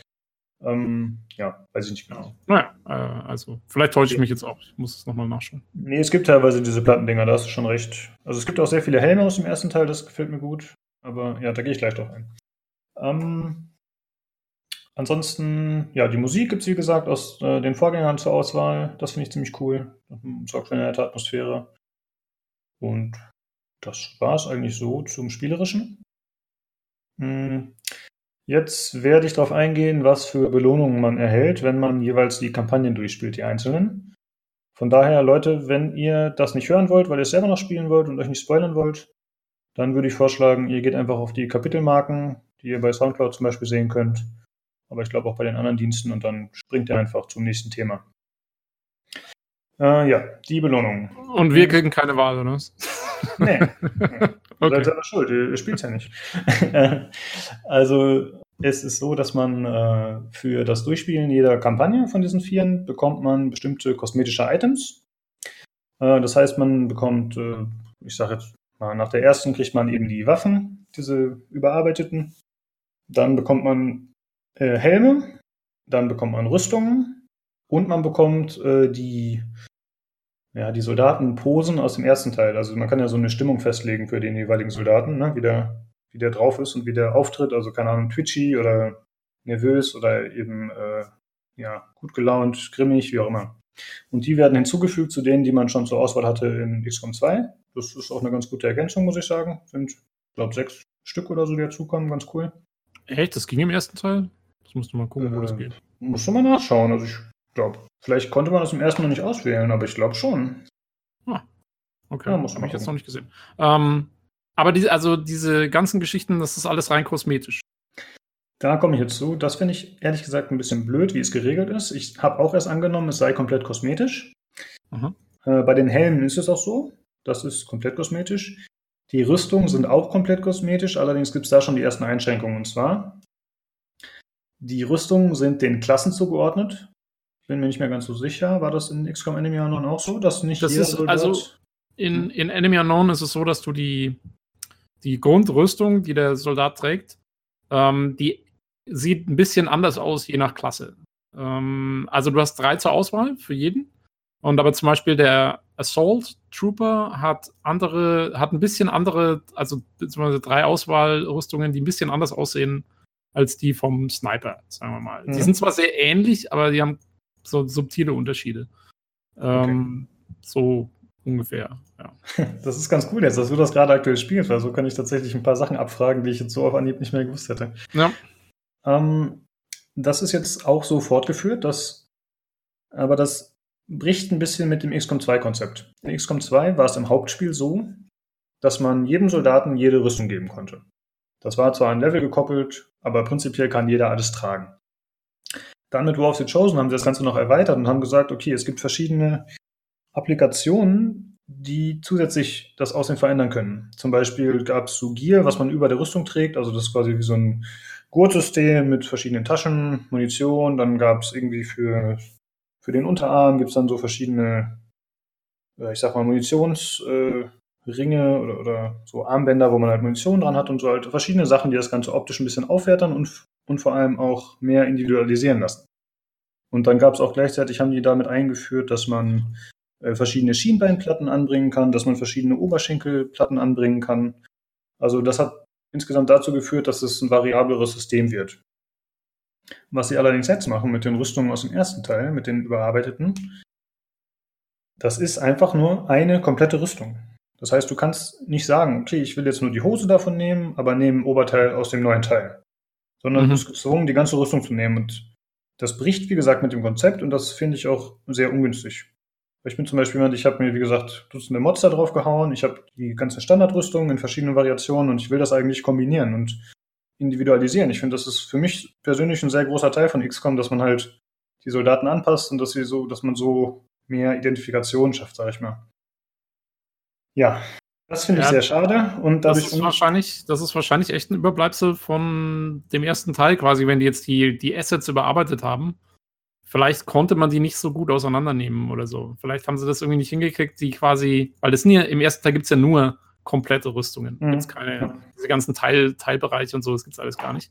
Ähm, und wahrscheinlich ging das irgendwie, hätte das mit den Assets nicht funktioniert oder, oder wäre total aufwendig gewesen, die dann so aufzuschlüsseln in die einzelnen Komponenten. Ich denke auch, dass es so in der Richtung ist, aber ich ja. Gehe auch davon aus, dass die Modder das innerhalb weniger Wochen oder Monate nachliefern werden. also ich ja. bin mir sehr sicher, dass die das auseinanderpflücken und dass man dann eben die Sachen auch variieren kann einigermaßen. Da ja, setze ich auf jeden Fall drauf. Das ist lustig, das erinnert mich total an, ähm, an Mass Effect. Da war es nämlich auch so, da hattest du eigentlich auch diese ganzen Rüstungsteile im zweiten und dritten Teil. Und es gab aber dann auch so promotional Geschichten oder DLCs und sowas und das waren dann meistens so komplette Rüstungen, also einfach ganze Dinge. Es war genau das gleiche Problem. Und äh, da gab es dann auch Mods, die dir erlaubt haben, die aufzuteilen und ja, genau. ähm, einzeln anzuwenden. Das ist nicht aus auch Unreal Engine, oder? Genau, richtig. Ja, ja, genau. Das, äh, haha, das ist genau das gleiche Problem. ja. ähm, dann zu den Waffen. Da gab es eine überraschende äh, ja, Entscheidung. Da hatte ich echt nicht mit gerechnet. Und zwar ist es nicht so, dass jeder Soldat diese neuen Skins benutzen kann, sondern es gibt, man schaltet vier Waffen frei beziehungsweise vier Hauptwaffen und dann noch eine Pistole und so ein anderes Schwert. Aber prinzipiell sind das, die sehen anders aus erstmal optisch, aber die haben auch andere Werte. Was ich eine, ja, überraschende Entscheidung, wie gesagt, finde, weil das bedeutet halt, du hast diese Waffe jeweils nur einmal. Das macht sie einmalig, das ist ziemlich cool eigentlich. Gleichzeitig würde das aber auch bedeuten, wenn man jetzt mein Squad, wenn man seinen Squad ausrüstet, dass man, wenn man so ein Min-Max-Spieler ist, dass man das dem einen wieder wegnimmt nur um es dann dem anderen zu geben. Und das ist halt irgendwie ein bisschen blöd. Also ich hatte eigentlich gehofft, dass das eine rein optische Geschichte wird und dass jeder Soldat die neuen Waffen benutzen kann. Also äh, auch mehrere gleichzeitig quasi, die, also dass man das nicht mehr hin und her wechseln muss. Ähm, gleichzeitig ist es auch so, dass die neuen Waffen bereits schon einige Upgrades vorinstalliert haben. Ja, ist ganz interessant. Ich, ich habe schon eine Mod gefunden, mit der man äh, allen die neuen Waffen geben kann. Aber gleichzeitig bedeutet das dann halt auch, dass alle bessere Werte haben und das möchte ich eigentlich nicht. Deswegen Eben, ich wollte gerade sagen, das ist doch eigentlich, aber ist das nicht auch so? Also, das ist doch relativ. Also, ich meine, gut, du kannst ja in der normalen Kampagne ist es ja so, dass du Waffen bauen kannst. Hm. Und da kannst du ja dann einfach, sagst du, okay, ich habe jetzt, was weiß ich, fünf Squad-Leute oder sechs. Dann baue ich halt fünf oder sechs von den Dingern, kostet aber dich halt dann auch, auch entsprechend. Ja, in XCOM 2 funktioniert, sorry, funktioniert das ein bisschen anders. Da ist es so, dass man die Waffe nur freischaltet an sich und da muss man sie nicht mehr bauen. Also man, man baut einmal diese Waffenklasse und dann kann man sie jedem geben. Das Ach gefällt so, mir besser, okay. ehrlich gesagt. Ah, okay, okay, okay. Weil also im ersten Teil muss man wirklich noch jede Waffe einzeln bauen, sozusagen. Ja. Ähm, ja. Das dazu. Und dann, wie gesagt, halt immer noch die Helme frei, die wirklich rein optisch sind und die ziemlich cool geworden sind, weil die einfach Man hat direkt äh, die Vergleiche zum Original XCOM und da war es für mich auch am deutlichsten neben den Rüstungen, dass man direkt wusste, ach ja, das war der Helm, den habe ich gerne benutzt, äh, das sieht so und so aus. Das ist ziemlich cool. Ja, und es gab ja bei XCOM 1 ungefähr 20 Helme oder so. Das waren ja gar nicht mal so wenig irgendwie. Ja, das äh, wurde auch ziemlich konsequent fortgesetzt. Also es sind auch sehr viele jetzt. Könnten auch ja. 20, 25 sein, ja. Was mich etwas wundert, ist, du sagst, also man kriegt diese ganzen kosmetischen Up Updates und so weiter und so fort, aber dann werden ja, wie du vorher gesagt hast, deine Soldaten in der Kampagne oder in den darauffolgenden Kampagnen dann nach wie vor einfach wild zusammengewürfelt aus allem, was man hat. genau. Das bringt einem das ja, also du kannst es ja dann, du kriegst es, aber du kannst es gar nicht verteilen irgendwie. Äh. Nee, du kannst dann halt erst in der neuen, in der neuen Kampagne benutzen, also in der normalen War of the Chosen oder X. Genau, genau, aber also in dem, in dem eigentlichen Add-on, wo du Sachen kriegst, kannst du gar nicht groß verwenden irgendwie. Das mm, naja, also die Waffen sind fest zugewiesen. Du hast halt äh, bestimmte Charaktere, die immer wieder auftreten. Vor allem durch eine Kampagne hat man dann zum Beispiel immer den Bradford dabei. Und der hat dann auch immer schon, glaube ich, diese gute Shotgun. Also da ist es ja eh, funktioniert das so ein bisschen anders. Ne? Also da werden ja eh die, die Sachen die ganze Zeit aufgerüstet. Wie gesagt, da ist dieser Progress sehr schnell und dann passiert das die ganze Zeit automatisch. Ist. Ja, ja, aber also das, das kosmetische Zeug.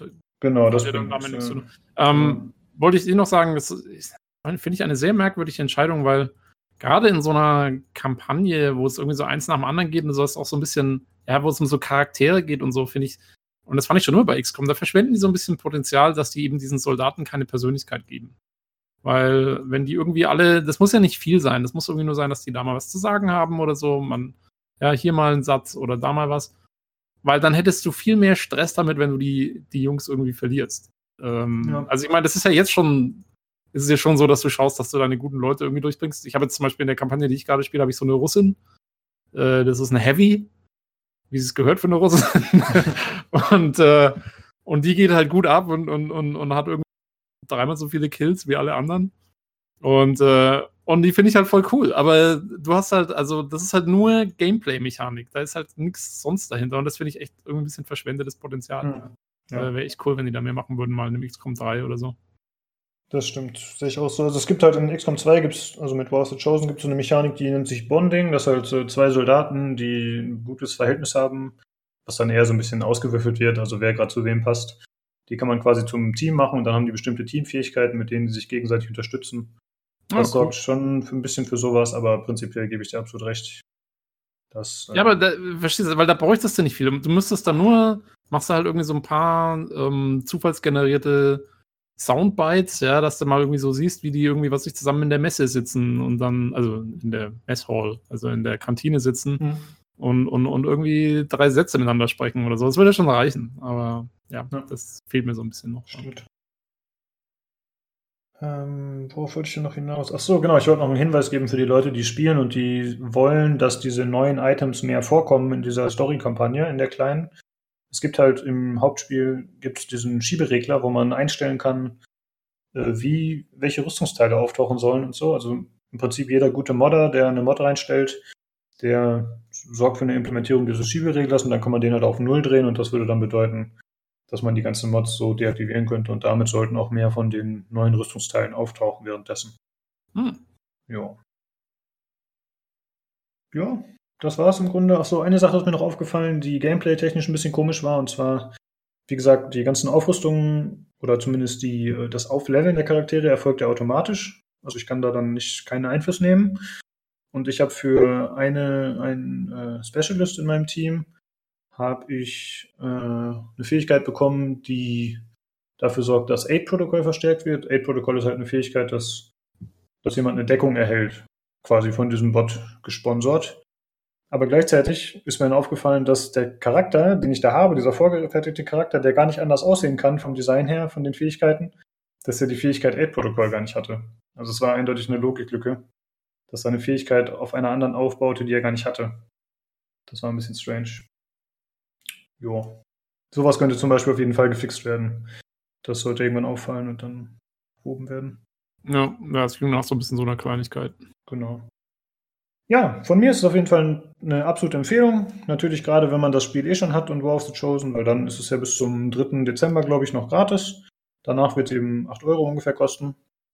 Würdest du sagen, es wäre die 8 Euro dir auch wert gewesen? Ja, Jetzt? auf jeden Fall. Ja, ja, definitiv. Also, man hat ja nicht schon die Mission, die wären es mir schon wert gewesen, aber dann zusätzlich noch die, verschiedenen Anpassungen und so, diese Customize-Sachen, das ist absolut wert.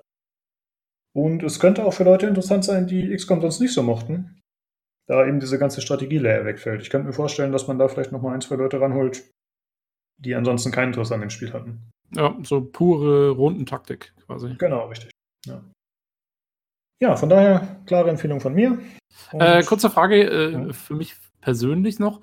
Würdest du sagen, wenn ich XCOM 2 noch nicht gespielt habe und ich spiele jetzt XCOM 1 und ich würde gerne den DLC als erstes spielen, weil ich eigentlich chronologisch es gerne richtig spielen würde.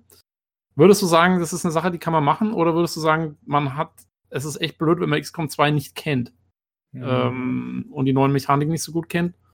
Sollte ich dann doch eher erstmal XCOM 2 spielen, um da mich ein bisschen einzufinden? Oder kann ich direkt mit dem DLC loslegen? Hm. Das ist eine gute Frage. Ich glaube, du wärst besser bedient damit, wenn du zumindest das Tutorial spielst von, von XCOM. XCOM. Genau. Mhm. Das sollte für die Spielmechanik auf jeden Fall ausreichen. Du würdest auch sonst klarkommen, aber es gibt doch schon einige Veränderungen, die dir dann erklärt werden würden.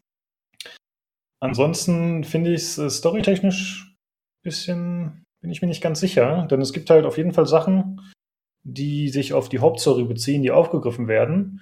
Ach so. Jetzt, soweit ich weiß, sind da keine großen Spoiler drin. Also ich will es jetzt nicht schreien, aber ich glaube nicht. Aber es ist dann halt so, dass ein Charakter erwähnt wird, den du noch gar nicht kennst. Ne? Also, Ach so, okay, okay, okay. Deswegen ja. weiß ich nicht, ob das so viel Sinn macht. Ich glaube, es wäre besser, das dann nachzuspielen. Okay, ja, oh. ja das klingt, klingt so logisch. Ähm, und wie, also auch von der Schwierigkeit her, ähm, würdest du sagen, ist es wahrscheinlich dann doch relativ anspruchsvoll, oder? Weil es ist ja, ja wahrscheinlich schon an XCOM 2 Veteranen ausgerichtet. Genau, ich habe wie gesagt auf dem normalen Schwierigkeitsgrad gespielt und ich habe alle Missionen auf Silber abgeschlossen. Äh, aber es ist teilweise schon ziemlich happig. Ja. Was halt einfach daran liegt, dass eben die Progression, wie gesagt, sehr stark ist und dass dadurch die Gegner natürlich auch schnell stärker werden und dass auch relativ viele von diesen Mind-Control-Gegnern unterwegs sind, dass sie auch deutlich mehr Granaten benutzen, jetzt im Vergleich zum Beispiel zu Enemy Unknown. Also es ist schon, doch, hat mir gut gefallen. War schon happig. Okay. Ja, dann äh, würde ich sagen, machen wir weiter mit Assassin's Creed Odyssey. Jo, ähm, von isometrischer Rundentaktik zu Open World Third Person Geschnetzel. also fast das gleiche. Genau. Ähm, jo, wir haben uns das so überlegt. Ähm, und zwar der Olli hat ja Spider-Man durchgespielt. Genau. Ähm, jo, der alte Consolero. Irgendwann passiert ja auch noch ein Unglück. ähm, und, äh, und ich habe ja, wie gesagt, jetzt äh, inzwischen auch schon über 30 Stunden Assassin's Creed Odyssey gespielt. Und äh, da es sich bei beiden um Open-World-Spiele handelt, aber wie wir uns denken, weil wir wissen es ja selber noch nicht, weil wir, das ist jetzt hier, das ist der First Take Podcast, wo wir alles äh, spontan machen. Ähm, wir haben mal gesagt, wahrscheinlich sind die relativ unterschiedlich. Ähm, und deswegen machen wir so ein bisschen quasi ja, ich fange einfach mal an mit Odyssey und dann können wir so ein bisschen vergleichen, wie, wie macht sich das Spider-Man in bestimmten Aspekten. Ähm, und dann kann man sich ja vielleicht hoffentlich so ein bisschen rauslesen, für wen welches Spiel vielleicht ein bisschen mehr geeignet ist oder ja, wie sie, wie sie so gegeneinander sich vergleichen, sozusagen. Ähm, ja, dann fange ich einfach mal an. Also mit Odyssey. Es ist inzwischen das, keine Ahnung, zehnte, elfte Spiel der Assassin's Creed-Reihe oder sowas. Ähm, und es war ja so, dass mit Origin, also dem letzten Teil, gab es ja so ein bisschen so einen ja, Neuanfang oder eine Umstellung der Reihe. Äh, es gab mehr Rollenspielelemente, äh, es gab mehr so Nebenquests. Ähm, ja, das Ganze war noch, noch mal größer gestaltet als, als vorher und so. Ähm, also das war so ein bisschen so eine Neuausrichtung der Serie, die ja auch sehr gut angekommen ist bei den Fans. Und ähm, da war es ja auch so, dass zwischen dem Vorgänger, also zwischen äh, Syndicate und Origin äh, lagen zwei Jahre Entwicklungszeit. Und zwar ist es das, erste Mal seit Beginn der Assassin's Creed-Reihe, dass äh, sich Ubisoft ein Jahr Pause gegönnt hat. Es ist tatsächlich vorher jedes Jahr ein Assassin's Creed erschienen. Seit, keine Ahnung, 2008, 2009, äh, wann auch immer das erste rauskam. Äh, was eigentlich meiner Meinung nach der totale Wahnsinn ist. äh, völlig verrückt. Ähm, aber genau, da hatten sich ein Jahr Pause genommen und das hat man, wie gesagt, also auch so ein bisschen gemerkt, dass dass da eben viel Neues dazu kam, viel umgestellt wurde, war eigentlich sehr gut. Und jetzt äh, sind wir wieder im jährlichen Zyklus. Also ein Jahr später kam jetzt Odyssey raus. Und ähm, man merkt im Spiel an, es ist wirklich in sehr vielen Teilen, ja, also ist es eigentlich fast genauso wie Origins. Also vor allen Dingen, was das eigentliche Gameplay angeht, ähm, ähm, Movement, der ganze, der ganze Kampf, äh, auch das Schleichen, der Bogen und so, das funktioniert schon alles sehr, sehr, sehr ähnlich. Ähm, der große Unterschied ist natürlich, während Origins im alten Ägypten gespielt hat, spielt Odyssey im alten Griechenland. Ähm, also wir sind jetzt, äh, natürlich konnte man sich an den Namen denken, wir sind in der Ägäis unterwegs.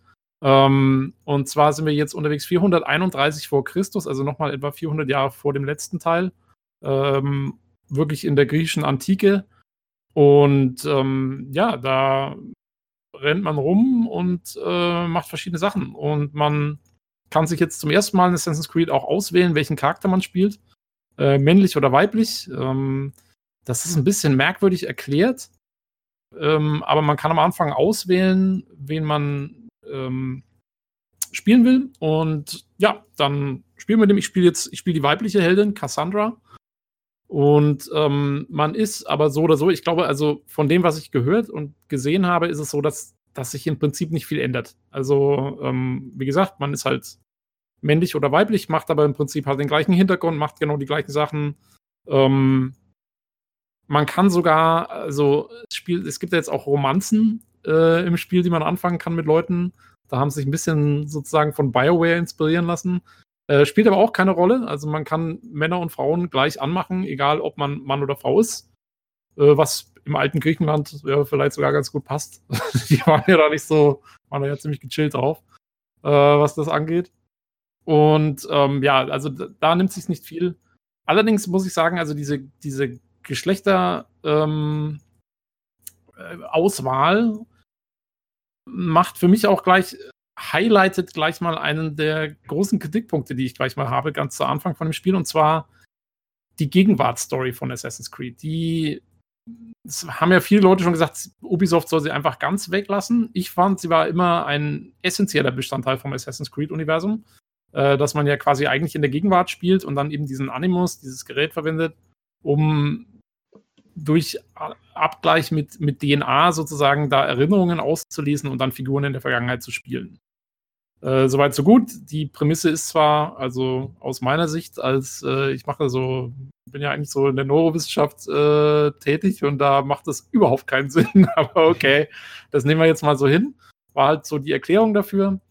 Ähm, das Problem ist, jetzt macht das Ganze intern auch gar keinen Sinn mehr, weil sie sagen halt am Anfang, ähm, sie haben zwei DNA-Stränge gefunden auf so einem Speer, den sie da finden, und damit füttern sie diesen Animus. Und diese Geschichte von diesen äh, DNA-Spuren, die man da gefunden hat, die spielt man quasi nach. Und äh, da sie zwei gefunden haben, äh, spielt man entweder den Mann oder die Frau.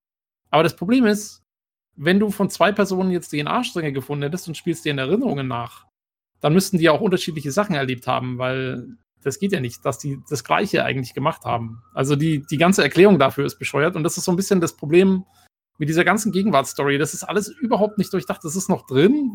Man hat so das Gefühl, weil sie der Meinung waren, es muss noch drin sein, aber es macht überhaupt keinen Sinn. Auch der Anfang ist ähm, komplett, ja, hat, hat nichts. Also der, der letzte Teil hat eigentlich so aufgehört, dass man, dass man so ein bisschen so einen Cliffhanger hatte und darauf gewartet hat, wie es weitergeht. Jetzt fängt man auf einmal wo völlig anderes an. Man hat, man ist zwar, also man, man sieht immer noch die gleichen, die gleiche Person, die gleiche Hauptfigur, die Lila, genauso wie, im, wie in Origins, aber man ist in einem völlig anderen, man kriegt fast überhaupt keinen Kontext, weil man ist am Anfang wirklich bloß fünf Minuten in der Gegenwart und geht dann sofort in die Vergangenheit.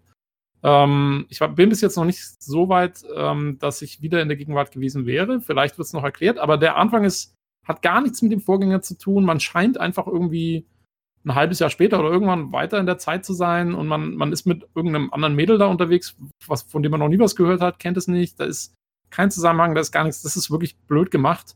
Ähm, weil, wie gesagt, als für mich als jemanden, den die Story eigentlich auch immer interessiert hat, ich hatte gehofft, sie machen endlich mal wieder was Gescheites draus, aber es sieht nicht danach aus. Ähm, ja, und deswegen, okay. Aber man ist dann, wie gesagt, nach fünf Minuten ähm, ist man in der Vergangenheit und da ist halt so, muss man sagen, die Welt ist halt wieder toll gestaltet. Also dieses alte Griechenland das sieht super aus. Ähm, ähm, kurzer Zwischeneinwurf. Ich, ich ja. weiß nicht genau, wie war die Planung? Soll Olli vielleicht auch erst ein bisschen was zur Story erzählen von Spider-Man oder wie hast du dir das gedacht? Oder wolltest du erst noch ja, lass, äh, lass, bevor, lass bevor, Einführung machen. Es kann noch so Schwung, es passt schon. Alles gut. Genau, be bevor wir dazu kommen, will ich, will ich kurz, weil diese Gegenwartsstory, die ist, also die ist eigentlich nicht so wichtig. Das ist ähm, so ein bisschen so ein Steckenpferd auch von mir. Aber äh, ich will nur kurz die, die, die eigentliche Story des Spiels, nämlich die Vergangenheitsstory, anreißen. Dann können wir es vergleichen, weil ähm, darum geht es ja eigentlich. Also es geht im Prinzip ähm, darum, dass man ja während dem Peloponnesischen Kriegen spielt, ähm, wo verschiedene Stadtstaaten in, im alten Griechenland quasi miteinander konkurriert haben um Kontrolle dieser einzelnen Inseln und der einzelnen Bereiche in Griechenland. Und das spielt man eben auch so ein bisschen, da spielt man eben drin mit. Also äh, in, in dem, das Spiel konzentriert sich auf die ähm, Rivalität zwischen Athen und Sparta. Und ähm, da spielt man in diesen Kriegswirren, spielt man quasi eine Söldnerin, in meinem Fall jetzt, ähm, die eigentlich im Prinzip für beide Seiten arbeiten kann, je nachdem, wie sie will. Ähm, sie hat eine spartanische Abstammung, so viel kann man spoilern, weil es ist wirklich eigentlich gleich in der ersten Spielminute wird es klar.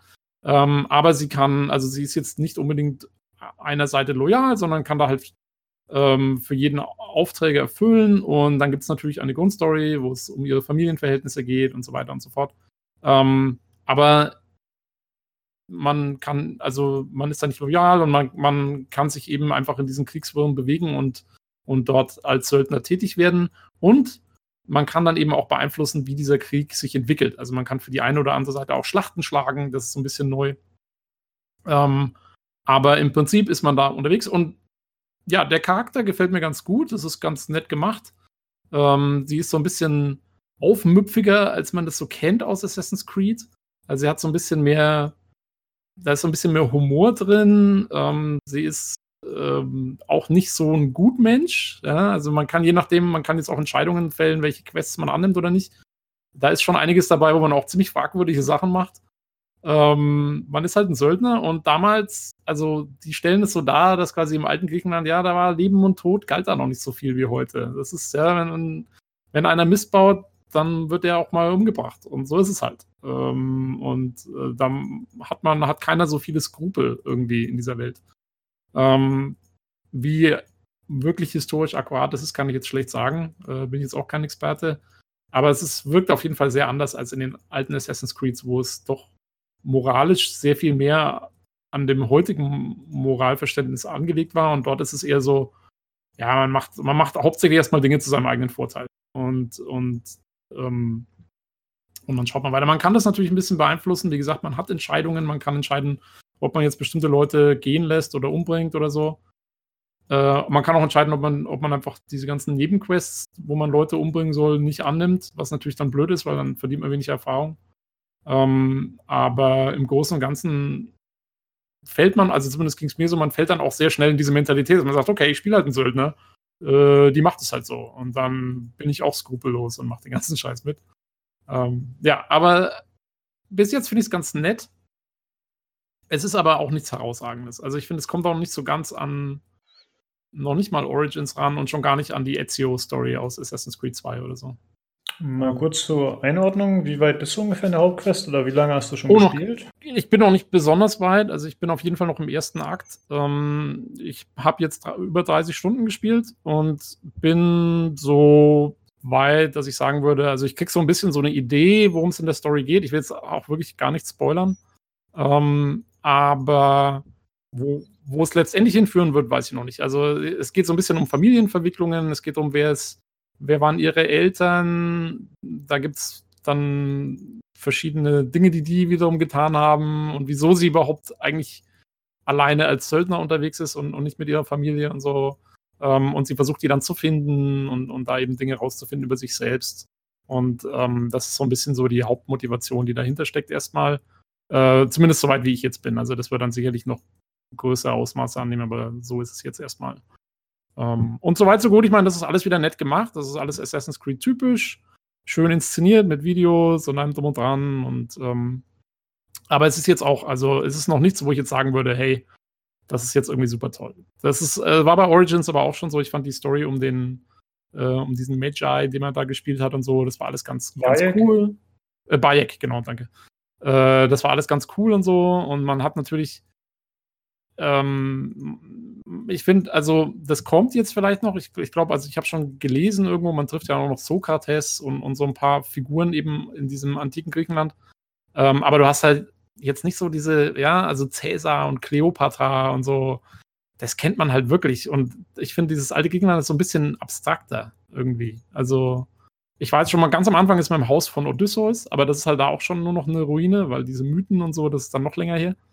Ähm, ja, bis jetzt sehe ich das noch nicht, dass man so diese gleiche, ähm, diese, diese, ja, diese geschichtlichen irgendwie Anschlüsse so in dem gleichen Maße irgendwie hinbringen kann. Weiß ich nicht, vielleicht kommt es noch, aber im Moment ist es noch nicht so ganz so. Ja, ich denke mal durch 300 sind ja vielleicht noch Spartaner oder so, falls da sowas vorkommt, das wäre ja noch interessant mit Leonidas ja. oder so. Also der, das ist der, der allererste Prolog ist, die allererste Szene im Spiel ist ähm, dieses aus 300, aus dem Film 300 bekannte, diese Schlacht zwischen den Spartanern und den Persern. Da spielt man auch mal ganz kurz den Leonidas ähm, das ist aber wirklich, also das wird sicherlich für die Story noch interessant werden, weil ähm, das ist noch 50 Jahre vor dem Geschehen des Spiels. Ähm, und man wird sicherlich irgendwas damit zu tun haben. Soweit bin ich aber noch nicht, dass ich das jetzt groß wüsste.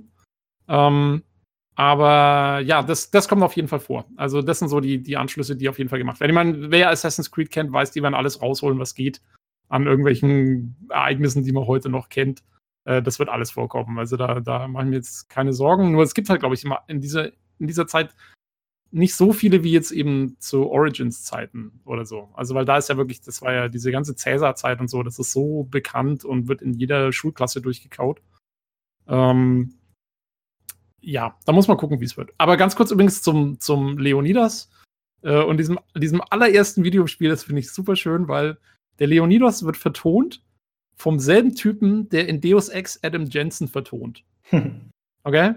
Und in der allerersten Szene steht er an dieser Klippe und guckt darauf, wie die, wie die Perser da übers Meer kommen und so. Und er guckt sich das alles an und meint nur so, ja, da müssen wir jetzt halt durch, so ungefähr. Aber er hätte genauso gut, er hätte sagen sollen, I never asked for this.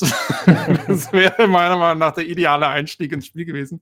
Äh, weil ich weiß nicht, ob ihr das kennt, aber das ist so ein Meme aus Deus Ex. Ja. Ähm, das war im ersten Trailer, sagt es Adam Jensen, I never asked for this. Und ähm, das hätte man hier wunderschön parodieren können. Ich habe mich echt geärgert, dass es nicht vorkam. Ähm, ja, aber also die Story, wie gesagt, bis jetzt ganz nett. Ähm, ich gehe, ich erhoffe mir jetzt auch nicht zu viel. Man muss auch sagen, dass eben dadurch, wie gesagt, ich spiele es seit 30 Stunden und ich bin noch im ersten Akt. Das heißt, so viel ist da noch nicht passiert das heißt, die Story ist nicht das zentrale Element des Spiels. Das ist alles so ein bisschen auseinandergezogen dadurch, dass diese Welt riesig groß ist. Die ist nochmal, ich würde mal sagen, vielleicht anderthalb, zweimal so groß wie in Origins. Und die war schon riesig. Und man ist echt zwischen diesen Story-Elementen ewig unterwegs und rennt rum und macht Nebenquests und macht hier das und erforscht irgendwo da was und sucht da wieder nach Loot und kämpft da vor sich hin und, und, und, und diese Story, die, die läuft wirklich voll nebenher. Also, ähm, das ist das kann gar nicht das zentrale Element sein, weil man dafür zwischen den einzelnen Storypunkten viel zu viel unterwegs ist. Ähm, und ja, ich glaube, also ich könnte mir zum Beispiel vorstellen, da liegt schon mal so der erste Kontrastpunkt zu Spider-Man wahrscheinlich, oder? Olli Das würde ich mal äh, stark vermuten. Äh, um kurz nochmal Assassin's Creed anzuknüpfen, das haben ja viele berichtet, dass die Welt ganz fantastisch wieder sein soll, ne? Also, dass es da unglaublich viel zu entdecken gibt und die ganze, ja, die ganze Landschaften und so atemberaubend sein soll. Aber ähm, sie, die Leute streiten sehr drüber, was die Story angeht. Manche meinen, die wäre äh, durchaus toll. Gerade Cassandra wird ganz, ganz heiß geliebt von, von einigen Leuten. Ja, wie gesagt, ich mag sie auch. Also, ich manche meinen, es, es ist, sie sei der bessere Tomb Raider, meinen manche jetzt zur Zeit sogar. Die bessere Lara ja, Croft. Tomb Raider. Ja. Ich finde, ich find, sie, ist eine, sie ist eine sympathische Psychopathin. Äh, so würde ich sie bezeichnen. Also es, ja, es gab eine Nebenquest, die habe ich gesehen, Video, habe ein paar Videos so gesehen. Und da war eine Nebenquest, also äh, ich hätte beinahe gesagt, jetzt Sex, Drugs und Rock'n'Roll. ein bisschen, es war wirklich eine wilde Unterhaltung. Also äh, es war so, also, so ein bisschen komödiantisch geradezu. Irgendwie ein Typ, der eingesperrt war und er, sie hat irgendwie eine Nebenmission bekommen und dabei hat sich herausgestellt, äh, sie hat dabei, glaube ich, irgendwie davon äh, dabei irgendwie ein Kerl, äh, nee, war das? Genau, sie hat auf der Nebenmission eine Frau umgebracht und dann einen Kerl. Da stellt sich raus, das war von dem Kerl, der da eingesperrt war, Vater und Mutter, weil der war nur irgendwie adoptiert. Das wusste er vorher gar nicht. Und äh, dann, dann, ähm, dann, dann, dann ja, du hast mein, du hast meine, meine Mutter umgebracht, ne? Und, und, und, und mein ja. Vater, was hast du mit dem gemacht? Äh, und, ja, ja. Also und man, so kam Sprich, ja, er hat, er hat geschrien, aber nicht vor Schmerzen. Also, ah, du hast meinen Vater geschlafen oder sowas. Ganz, das kann ich leider nicht wiederbringen. Das war echt wilde Diskussion. Ja, äh, ich bin, ich bin deiner, deiner Tante, deines Onkels, äh, deiner Großmutter ehemaliger Zippel, so in dem Stil. Ähm, nee, ich kann mir das ja. sehr gut vorstellen, weil ich habe auch so das Gefühl, die haben, also während Origin zum Beispiel ja auch noch sehr ernst war zum großen Teil und sich so ziemlich dieses Spiel nimmt sich nicht sonderlich ernst. Das muss man wirklich sagen. Ja. Das ist wirklich, da ist, äh, und es ist auch teilweise schon lustig, aber also, ja, man ist es von Assassin's Creed nicht so gewohnt. Ähm, zum Beispiel war es bei mir jetzt auch so, ähm, gerade, also man kann diesen, diesen, die Cassandra auch so ein bisschen sarkastisch äh, einmal antworten lassen und gerade das mache ich auch die ganze Zeit, weil es echt witzig ist. Und, ähm, und, und äh, hast du, also ich habe so eine Nebenquest gehabt, irgendwie so nur so eine Mini-Nebenquest. Das sind sogar, es gibt so, so Zeit, ja, da komme ich später noch dazu, aber es, äh, es gibt so ganz kleine Nebenquests. Und da war dann eine und die meinte so, ja, mein Sohn ist verschollen und so und ähm, und der ist jetzt weg und bla und erzählte diese ganze Story und dann irgendwann Cassandra so, ja, und du willst jetzt, dass ich den wiederfinde, oder? Und die so, nein, ich glaube, er ist ein Deserteur und ich kann Deserteure nicht leiden und du musst ihn umbringen und so. Also, also es ist, es ist echt, es ist sehr oft mit so einem Augenzwinkern gemacht. Und auch der erste größere Charakter, den man trifft im, im Zuge der Hauptstory, also noch auf der Tutorial-Insel, also auch ganz am Anfang, ist so ein bisschen dein dein, dein Ziehvater gewesen oder so, so der, der Typ, mit dem du so aufgewachsen bist. Ja, den habe ich auch gesehen. Ja, das ja, ist so ein, das, das Weinbuch so gekauft hat, ja? Das ja, genau, genau. Das ist so ein Schlitzohr und das ist ja. auch so, halt so ein ganz zwielichtiger Typ und irgendwie aber auch witzig und so. Der, der hat mich total erinnert an aus GTA 4 an den Cousin. Ja, genau. ähm, genau. Ja. Ja, genau. das ist so ein Charakter wie der. Nur, dass er nicht mit dir bowlen geht. Aber ansonsten ist er wirklich. Und nicht dreimal am Tag anruft, ne?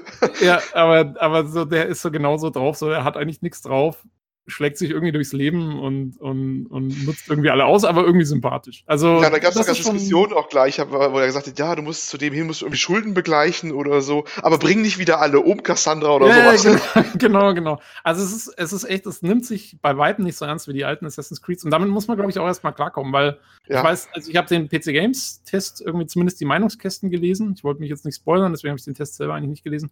Aber zum Beispiel die Kata äh, hat ja irgendwie sich beschwert, dass diese Quests alle so merkwürdig wären und man eigentlich einen Psychopathen spielt und sich nicht einsieht, dass sie irgendeinen umbringen muss, weil er jetzt irgendwo ein schweinisches Lied gesungen hat oder sowas.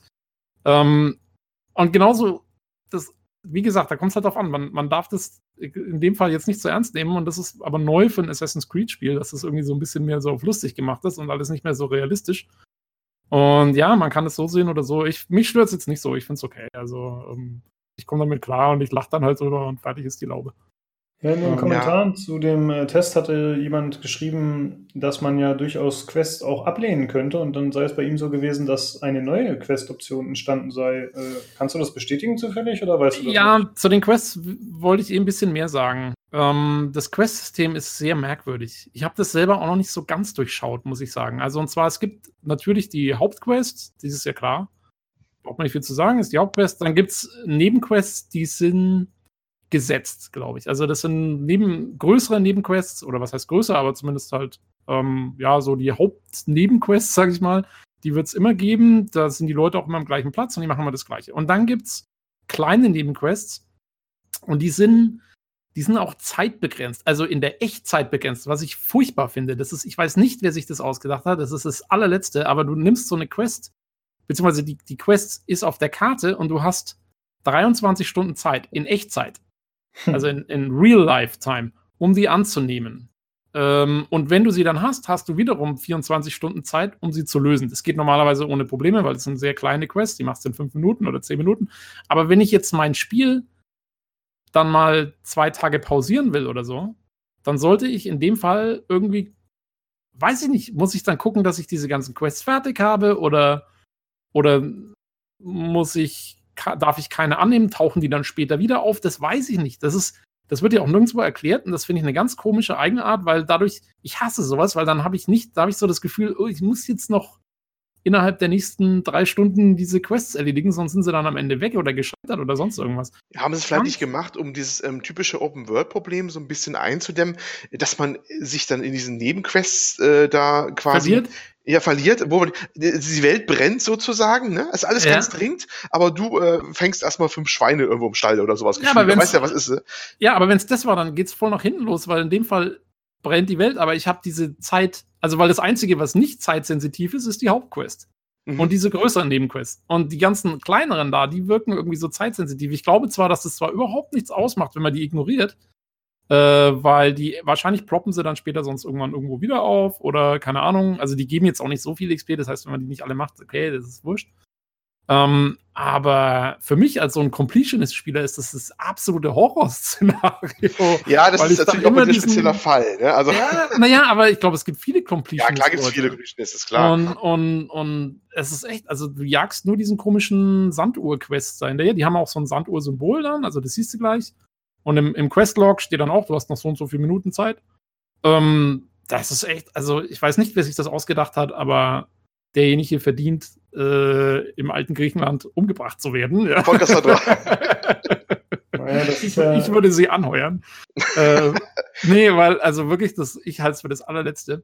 Ähm, und diese kleinen Quests, ähm, die sind eben, wie gesagt, da macht es, glaube ich, also würde es jetzt, die kannst du alle ablehnen, wenn du willst. Du kannst eh die meisten Sachen ablehnen, also die, die Nebenquests kannst du alle ablehnen, wenn du willst. Und da würde es wahrscheinlich auch gar nicht so viel ausmachen für deinen Charakter, wenn du sie ablehnst. Ich habe bis jetzt noch keine abgelehnt. Ähm, aber ich habe zum Beispiel eine, ah ja, bei einem habe ich falsch geantwortet, dann hat er mich gleich angegriffen, dann ist die Quest auch gescheitert gewesen. Ähm, äh, aber man weiß es halt nicht. Also du, das wird dir nirgendwo erklärt oder so. Es gibt keinen. Wahrscheinlich ist es schon so, dass es nichts ausmacht, aber weißt es vorher, ja. Das ist auch nicht so, du, du lehnst jetzt erstmal keine Quests, aber einfach so.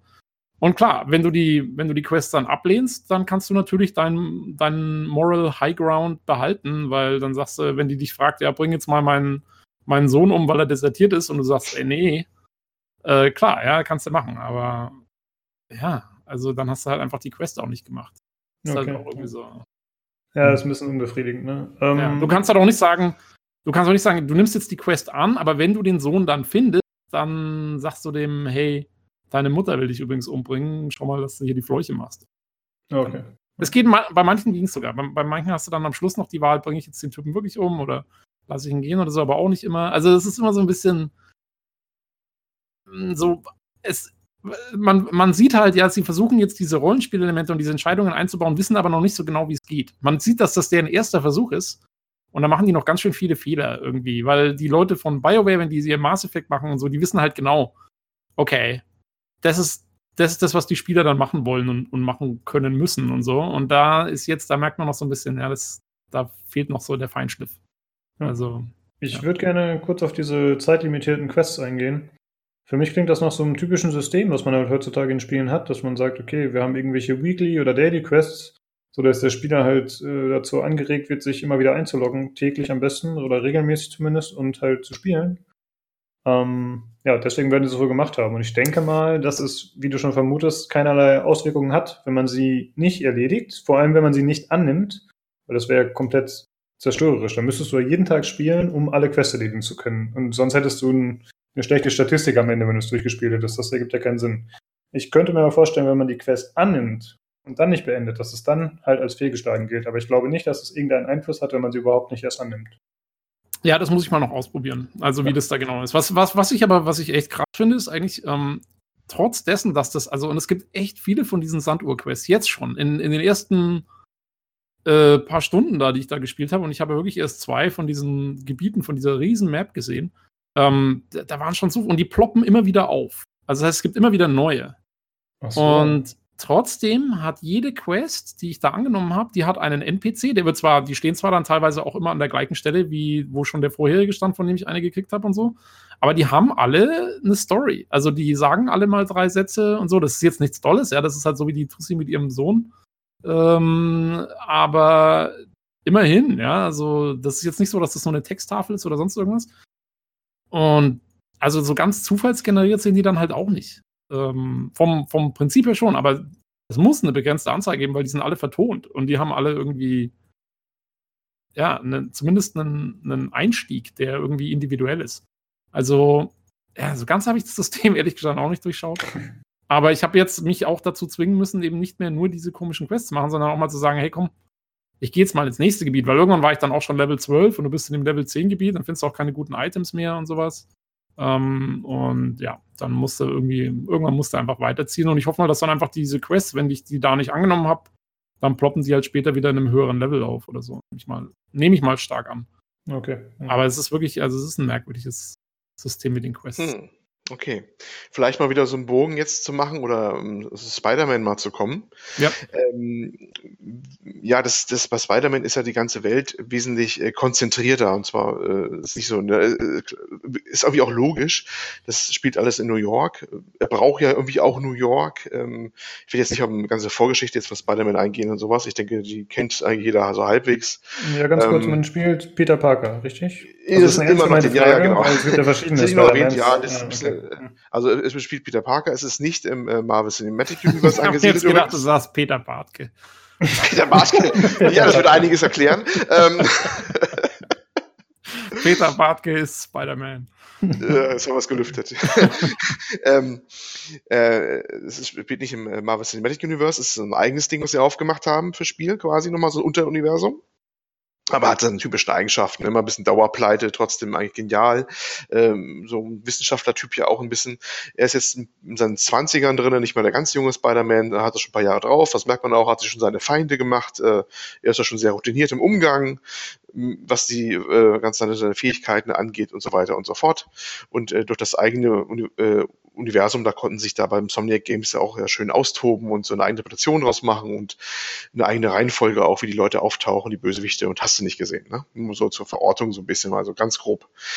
Ähm, ja, es macht natürlich da auch Sinn, dass das alles nur in New York spielt, weil er braucht natürlich diese Hochhäuser da äh, für seine Fortbewegungsmethode, ganz klar. Dieses Schwingen, das klappt nur in Großstädten eigentlich nur.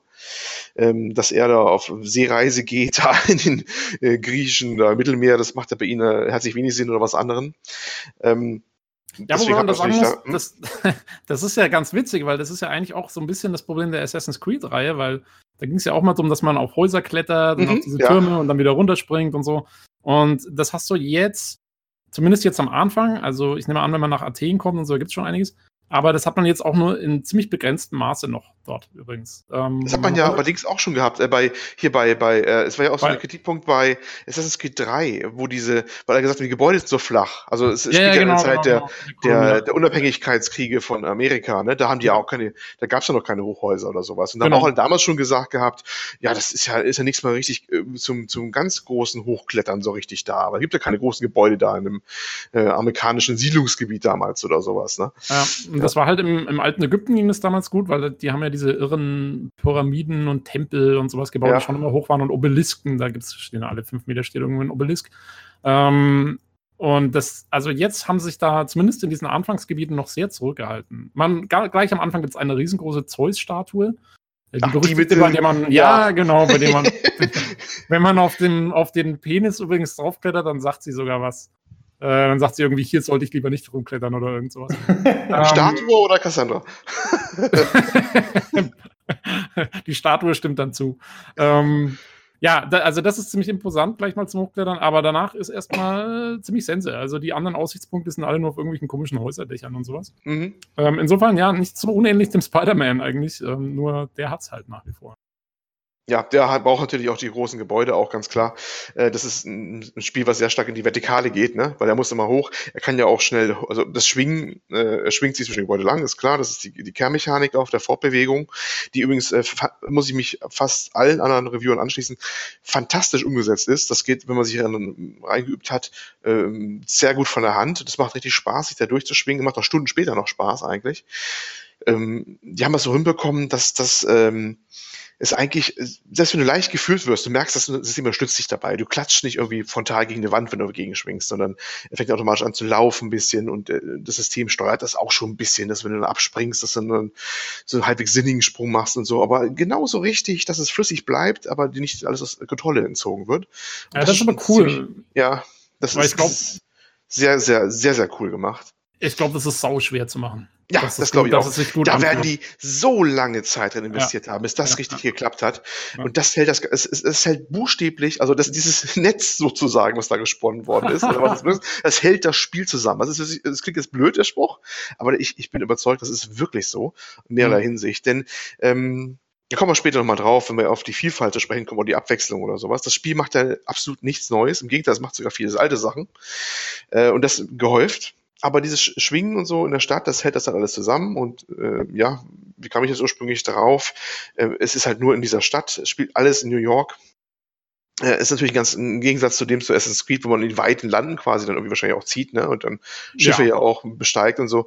Das ist ganz anders, ne. Du bist halt in dieser Stadt und äh, bewegst dich auch fast nur so. Du kannst mal wieder Stellreise machen, wo eine U-Bahn, so eine, also siehst aber echt nur eine kurze Cutscene nur, dann mal äh, von A nach B fährt, eine Subway. Aber ähm, das ist auch seine einzige Fortbewegungsmethode. Es ist sehr konzentriert, dieses Spiel, auf diesen Punkt. Sind ja? denn in den Cutscenes auch lauter Verrückte in der Subway, so wie in echt?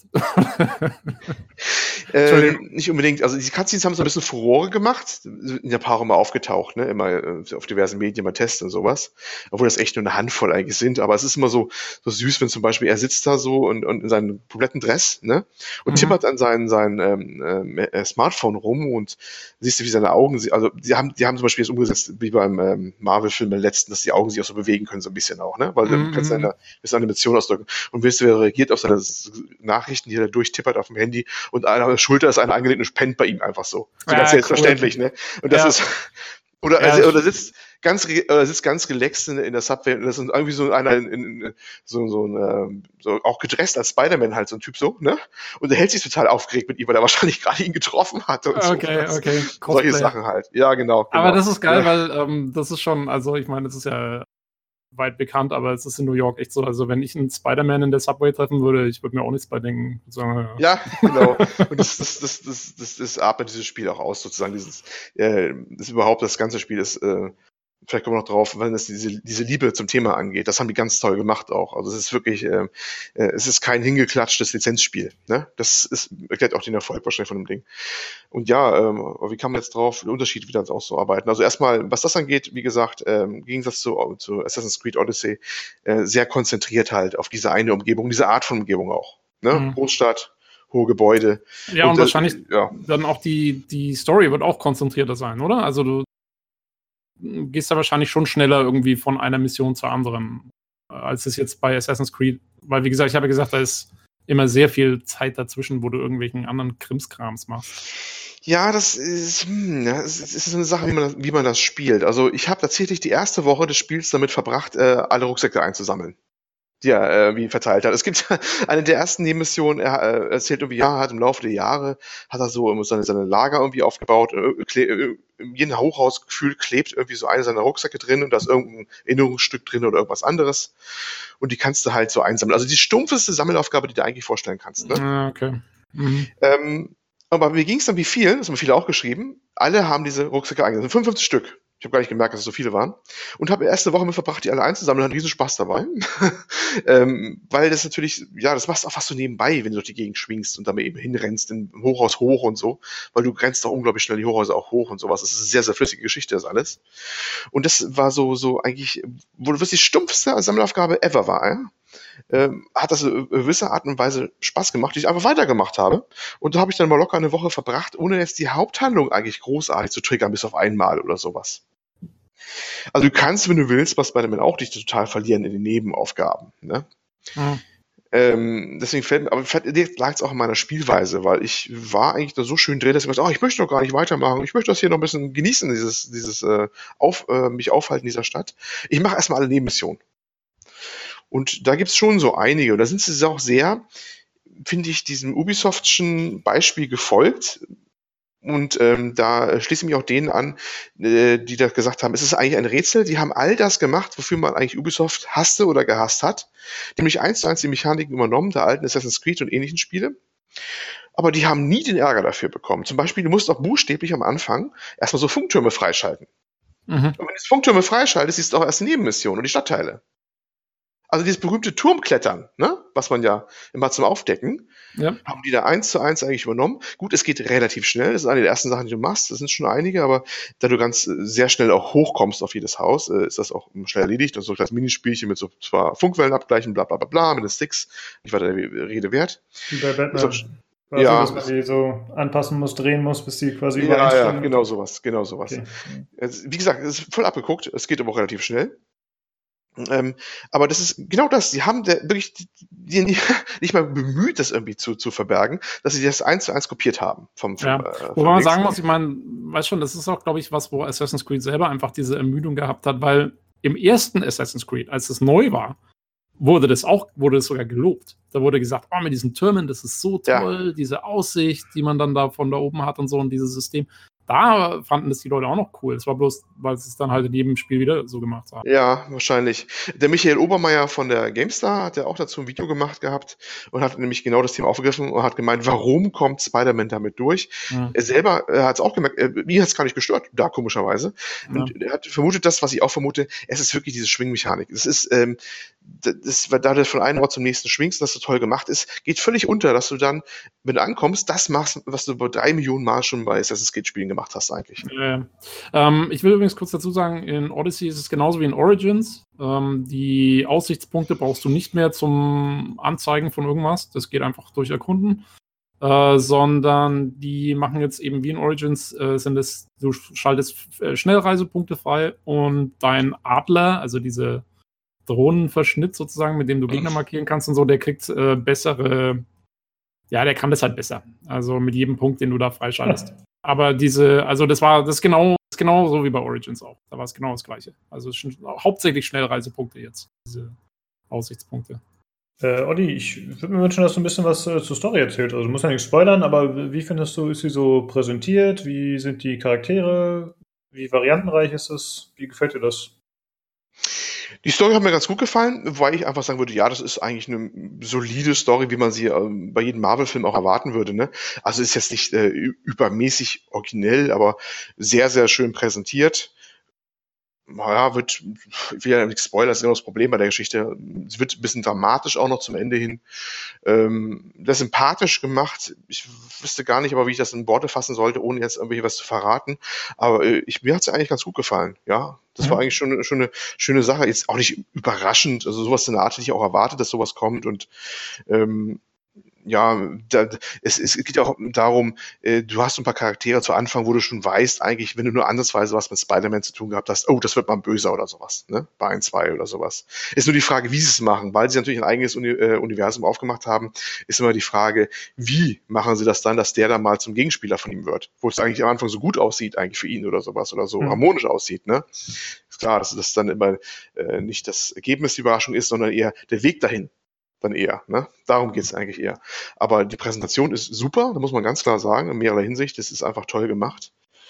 Ähm, auch ganz äh, toll vertont in der englischen Sprachausgabe. Die deutsche fand ich nicht so umwerfend, muss ich sagen.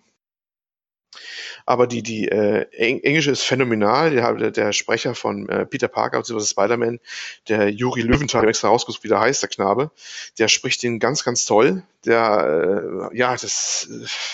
Allein schon die Tatsache, dass sie ihn fast jede Aufnahme doppelt gemacht haben. Einmal, äh, wenn er normal spricht und einmal, wenn er angestrengt ist. Zum Beispiel, wenn er gerade schwingt. Das ist da der Aufwand, der da reingeflossen ist. Ne? Also er kann jeden Satz, das haben sie wirklich nicht irgendwie dann per Soundprocessing oder so irgendwie dann geändert, sondern es wird jedes Mal in zwei Takes aufgenommen. Wenn er mit sich mal jemand unterhält, äh, per sein, sein das Smartphone immer es auch im Anzug versteckt haben mag, wenn er durch die Gegend schwingt. ja. Aber es ist anders, ob er einfach da sitzt und sich mit jemandem unterhält oder ob er durch die Gegend schwingt und sich mit einem unterhält. Das ist, halt, das ist ja krass. ja, das ist krass, das ist krass. Ich weiß nicht, ob es bei allen wirklich gemacht haben, aber viele äh, haben es gemacht und man merkt es auch. Also fängst an zu schwingen mit ihm und dann spricht er ein bisschen ah, gepresst, weil er gerade halt so angestrengt ist oder wenn er gerade kämpft auch, weil das kann ja auch sein, dass du einen Anruf reinbekommst und bist gerade dabei, irgendwelche, ja, so ein paar kleinere Gegner zu vermöbeln oder so. Dass er dann halt so ein bisschen angestrengt auch spricht, richtig auch. Ne? Das, das, äh, der Aufwand ist schon, das ist eine von vielen Beispielen, wo du merkst, wie viel, ja, man muss echt sagen, Liebe reingeflossen ist bei dem ganzen Ding, bei dem Projekt. Das ist, ähm, ja das äh, ist, ist wirklich schon deutlich. Das geht leider bei der deutschen Fassung, fand ich, äh, ziemlich, ziemlich verloren. Also zumindest die Brillanz der englischen Fassung hat es da nicht. Ähm, Aber wenn du die englische Version spielst, ähm, die zähle jetzt mal die Sprachausgabe auch zur Präsentation, ist das ist schon ganz, ganz toll und auch bis in die Nebenstellen gut besetzt. Es sieht auch ganz, ganz toll aus, muss man auch sagen. Gerade wenn man überlegt, dass das bei mir auf der Standard PS4 läuft, ist der Wahnsinn, was man da äh, an, an äh, Aufwand reingeflossen ist, zum Beispiel in seine Kostüme. Du hast ja so, im Laufe der Zeit schaltest du die äh, unmöglichsten Spider-Man-Kostüme frei, ne? Vom klassischen bis zu irgendwelchen ne, eher so Iron Man-artigen Dingern, die in irgendwelchen Comics mal vorkamen, die wildesten Sachen mit einer Jeansjacke oder Leder oder die aus, aus den 30ern, aus einem Paralleluniversum oder sowas. Aus, es ist, äh, du denkst erst, ach, die ist aber uncool, das sieht ja so blöd aus mit so einem Irokese drauf und einer Jeansjacke drüber, so punkmäßig, ne? Aber wenn du dann anhast, dann, dann ist man immer verblüfft immer wieder, wie, wie toll das dann aussieht. Und ich habe da auch ein bisschen so nachgegoogelt und den äh, Character Designer davon gefunden, der die Sachen modelliert hat. Und der hat auch geschrieben, äh, welchen Aufwand er da rein investiert hat. Zum Beispiel äh, die, die Chucks, die er anhat, wenn er als Punk unterwegs ist. Der hat dann da stundenlang rummodelliert, dass die Sohlen gut aussahen. Da sieht man ja nur die Sohlen. Und wenn man wirklich mal einen Screenshot macht in der Fotofunktion, die übrigens toll ist, äh, wenn man ihn unter die Füße guckt, ne? Und der Aufwand, den er da gemacht hat. Oder hat er noch erzählt gehabt, ja, von der Jeansjacke, die Nähte, die sind alles einzelne Polygone, das ist keine Textur.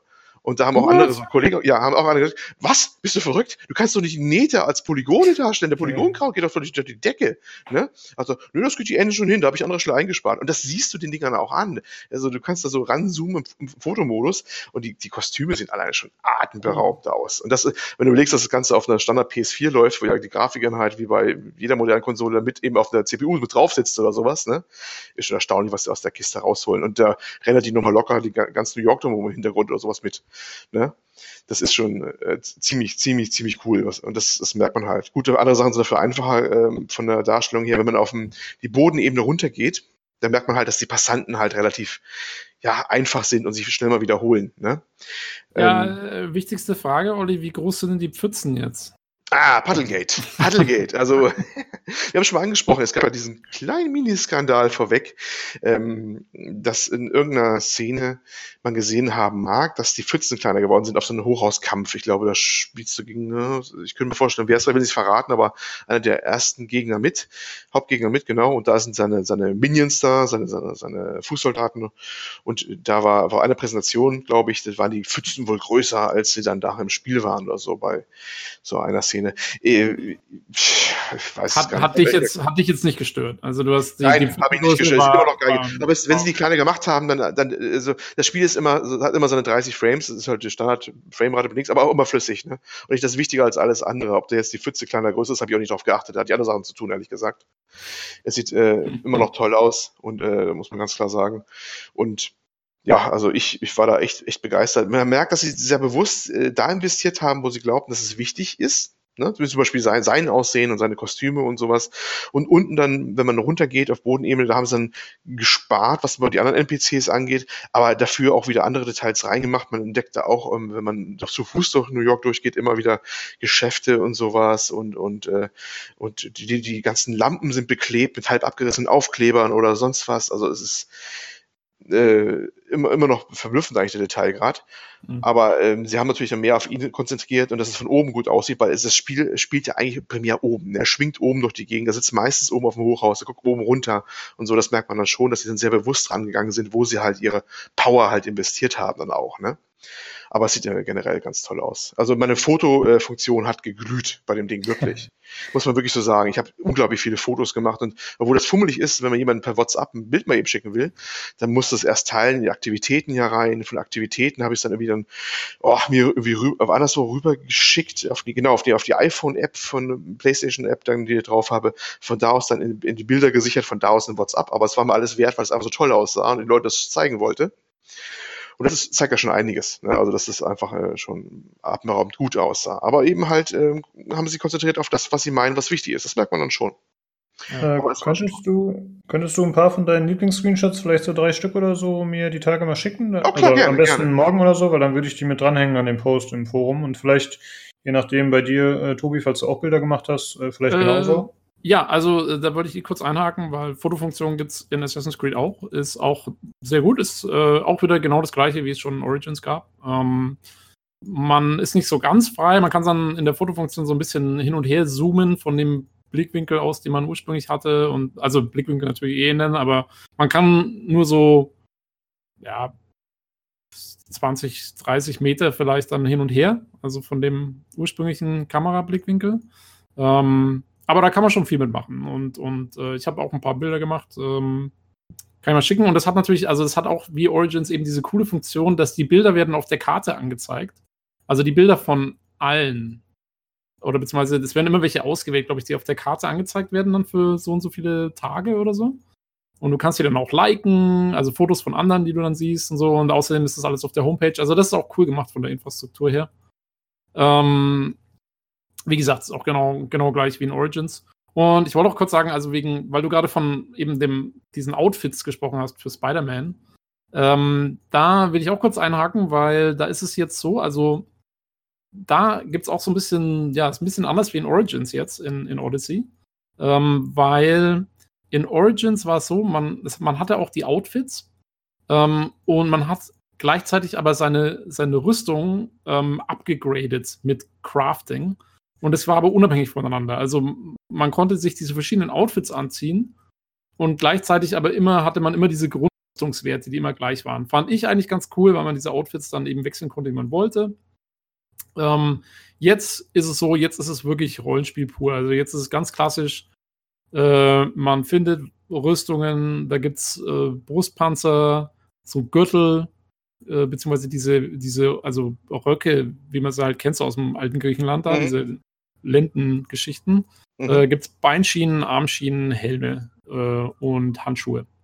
Oh, ich glaube, Arm, Armschienen und Handschuhe ist, glaube ich, das gleiche.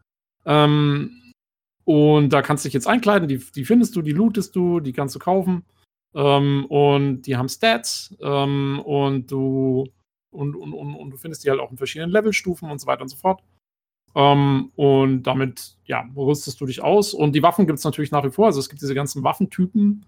Ähm, Schwerter, äh, Dolche, Äxte, Keulen, ähm, und Stäbe und Speere und die haben alle unterschiedliche Stats. Also die haben auch zum Beispiel ein Speer hat mehr Reichweite, äh, eine Axt ist langsam, aber hat viel Schaden, ein Schwert ist natürlich so das Mittelding. Ähm, das, ist, das ist dann wiederum genauso geblieben eigentlich wie in, wie in Origins. Ähm, und ja, aber also wie gesagt, das Aussehen vom Charakter ist jetzt ähm, hat jetzt mit den Stats zu tun. Also man, man versucht sich dann eben auch so auszurüsten, dass es zu einem passt. Äh, die Outfits, finde ich, sehen auch alle sehr cool aus. Manche sehen besser aus als andere. Äh, es gibt auch viel, die so Stoffe und Leder kombinieren und so. Das sieht alles immer ziemlich cool aus. Und gibt einem natürlich diese schöne griechische, also altgriechische Atmosphäre, wenn die da alle rumrennen in ihren, in diesen, diesen typischen Lendenschurz-Dingern und dann noch mit coolen Rüstungen drüber und diese Bronze-Armschienen und Beinschienen und Sandalen und so. Also es natürlich äh, ganz wie in, wer, wer irgendwie so Filme mag wie Troja oder sowas halt, da, das kommt schon ziemlich cool rüber, so in diesem Stil. Ähm, diese, diese ganze Ausrüstungsgeschichte, muss man dazu sagen, ist so ein zweischneidiges Schwert, ähm, weil es ist jetzt nicht mehr so, also beziehungsweise es war in Origins schon so, dass man diese drei Ausrichtungen hatte für den Charakter, äh, nämlich äh, Jäger, also jemand, der viel Bogen verwendet und so, ähm, Krieger, also derjenige, der einfach draufschlägt, und Assassine, also der, der eher schleicht und meuchelt. Und das ist jetzt noch viel stärker dadurch gegeben, dass du diese Ausrüstung, die, die, es gibt jetzt drei, eben diese drei Schadenstypen für Jäger, Krieger und Assassine. Und du musst diese, die Ausrüstung, die du hast, verstärkt Schadenstypen sehr spezifisch. Also du kannst zum Beispiel selbst Armschienen oder Helme geben dir Schadensboni, entweder eben für Jäger, Krieger oder Assassine. Und es ist jetzt eben nicht mehr so wie in den früheren Assassin's Creed-Zahlen, dass wenn du einen, einen, einen, einen, so einen Assassinenangriff machst, also so einen Meuchelangriff, früher war es ja so, wenn du so einen Meuchelangriff ausgeführt hast, den konntest du nur ausführen, wenn du noch nicht im Kampf warst, aber dann hast du auch hundertprozentig dein Ziel umgebracht. Also dann, dann war der weg vom Fenster. Jetzt ist es so, dass wenn du nicht genug Assassinenschaden hast, dann wirst du das nicht schaffen, deinen, deinen Gegner umzulegen. Und dann ist es natürlich blöd, wenn du gerade am Schleichen bist und du kriegst den nicht ganz klein und der überlebt es und alarmiert natürlich sofort alle anderen, dann bist du auf einmal in einem riesen Gemetzel. Ähm, das ist so ein bisschen tricky. Und man muss schon, also man muss erstens mal auf Assassine skillen und auch die richtige Ausrüstung auswählen, um sowas dann wieder ordentlich machen zu können. Und da, ja, also mir persönlich, ich finde diesen Rollenspielaspekt das ist schon ganz gut so, finde ich, dass man sich so ein bisschen entscheiden muss, wie man spielt. Auf der anderen Seite verliert natürlich das Ganze ein bisschen an Dynamik. Und dadurch, dass man wirklich sehr viel kämpft und eben diese ganzen Lager ausräumen will und so, verliert es eben so ein bisschen an der Vielfalt im Gameplay, die es hatte. Weil zum Beispiel meinen Bogen verwende ich im Moment gar nicht, weil ich einfach nicht gut genug darauf geskillt bin. Mhm, ich hätte kurz einen Einwurf zur Ausrüstung, bevor wir gleich weiter sind. Ähm, ja. Und zwar, es gibt diesen Monat bei Twitch Prime, beziehungsweise noch bis zum 4. Dezember, gibt es über Twitch Prime äh, zusätzliche Ausrüstung, die man sich holen kann für das Spiel. Ein Rare Armor Sit, ein Schiffsskin, eine Piratencrew, also ist auch noch ein Skin anscheinend, ja. und noch ein Reittier-Skin. Äh, werden ja. wir verlinken, natürlich äh, im Post auf pcgames.de. Ja, man muss auch äh, dazu sagen, es gibt einen Ingame-Store und es gibt Mikrotransaktionen aber das ist genauso wie in Origins, die kannst du ignorieren, die brauchst du nicht. Also, ich habe eine Frage zu diesen Assassinenwerten und so. Mhm. Äh, es gibt ja keine Stats, oder? Also es gibt jetzt Doch. nicht Stärke, Agilität, sowas gibt's? Ähm, also es gibt nicht Stärke und Agilität und so, aber es gibt eben diese, diese Schadensarten. Diese drei Werte, ja, ja, diese drei und, Schadensarten. Genau, und, und, und dazu kommen dann natürlich noch kleinere Sachen, ähm, wie dass du irgendwie Elementarschaden haben kannst oder Giftschaden und sowas. Äh, solche Geschichten gibt es auch noch. Und, und dann hast du halt ähm, eben deine typischen Werte für Rüstung und Health und, ähm, und so weiter. Und wenn ich jetzt sagen wir mal, ich spiele auf diese Assassinen-Kills hauptsächlich, mhm. ist es dann auch so, dass ich bestimmte Perks habe, die das verstärken? Oder genau. Wie? Okay. Genau, also es gibt, es gibt eben Skill-Tree, also mit jedem Level-Up ähm, bekommst du einen, einen Skill-Punkt und, ähm, und dann gibt es noch bestimmte Sachen in der Welt, über die du auch Skill-Punkte kriegen kannst. Und die verteilst du in einem Skilltree und der hat eben auch diese drei Branches. Also Jäger, Krieger, Assassine. Und zum Beispiel, also ich habe jetzt direkt, ähm, ich habe ziemlich viel auf Assassine geskillt und ich habe mir einen Perk rausgelassen. Da kann ich jetzt, wenn ich jetzt, also normalerweise machst du so einen Assassin-Angriff mit F, also auf der Tastatur. Und wenn ich jetzt F länger gedrückt halte, dann kann ich einen Critical Assassin-Angriff machen, bei dem ich den zweifachen Schaden mache. Und damit kann ich nach wie vor praktisch alle, selbst die äh, höherstufigen oder beziehungsweise diese, diese Spezialgegner, die so Captains und sowas, ähm, damit kann ich sogar die mit, mit einem Angriff ausschalten. Also das geht jetzt bei mir noch, aber eben weil ich drauf geskillt habe. Und ähm, ja, also ich glaube, man kann, ich meine, es gibt 50 Level, ich bin jetzt, glaube ich, Level, ich weiß gar nicht, 12 oder 13 oder so.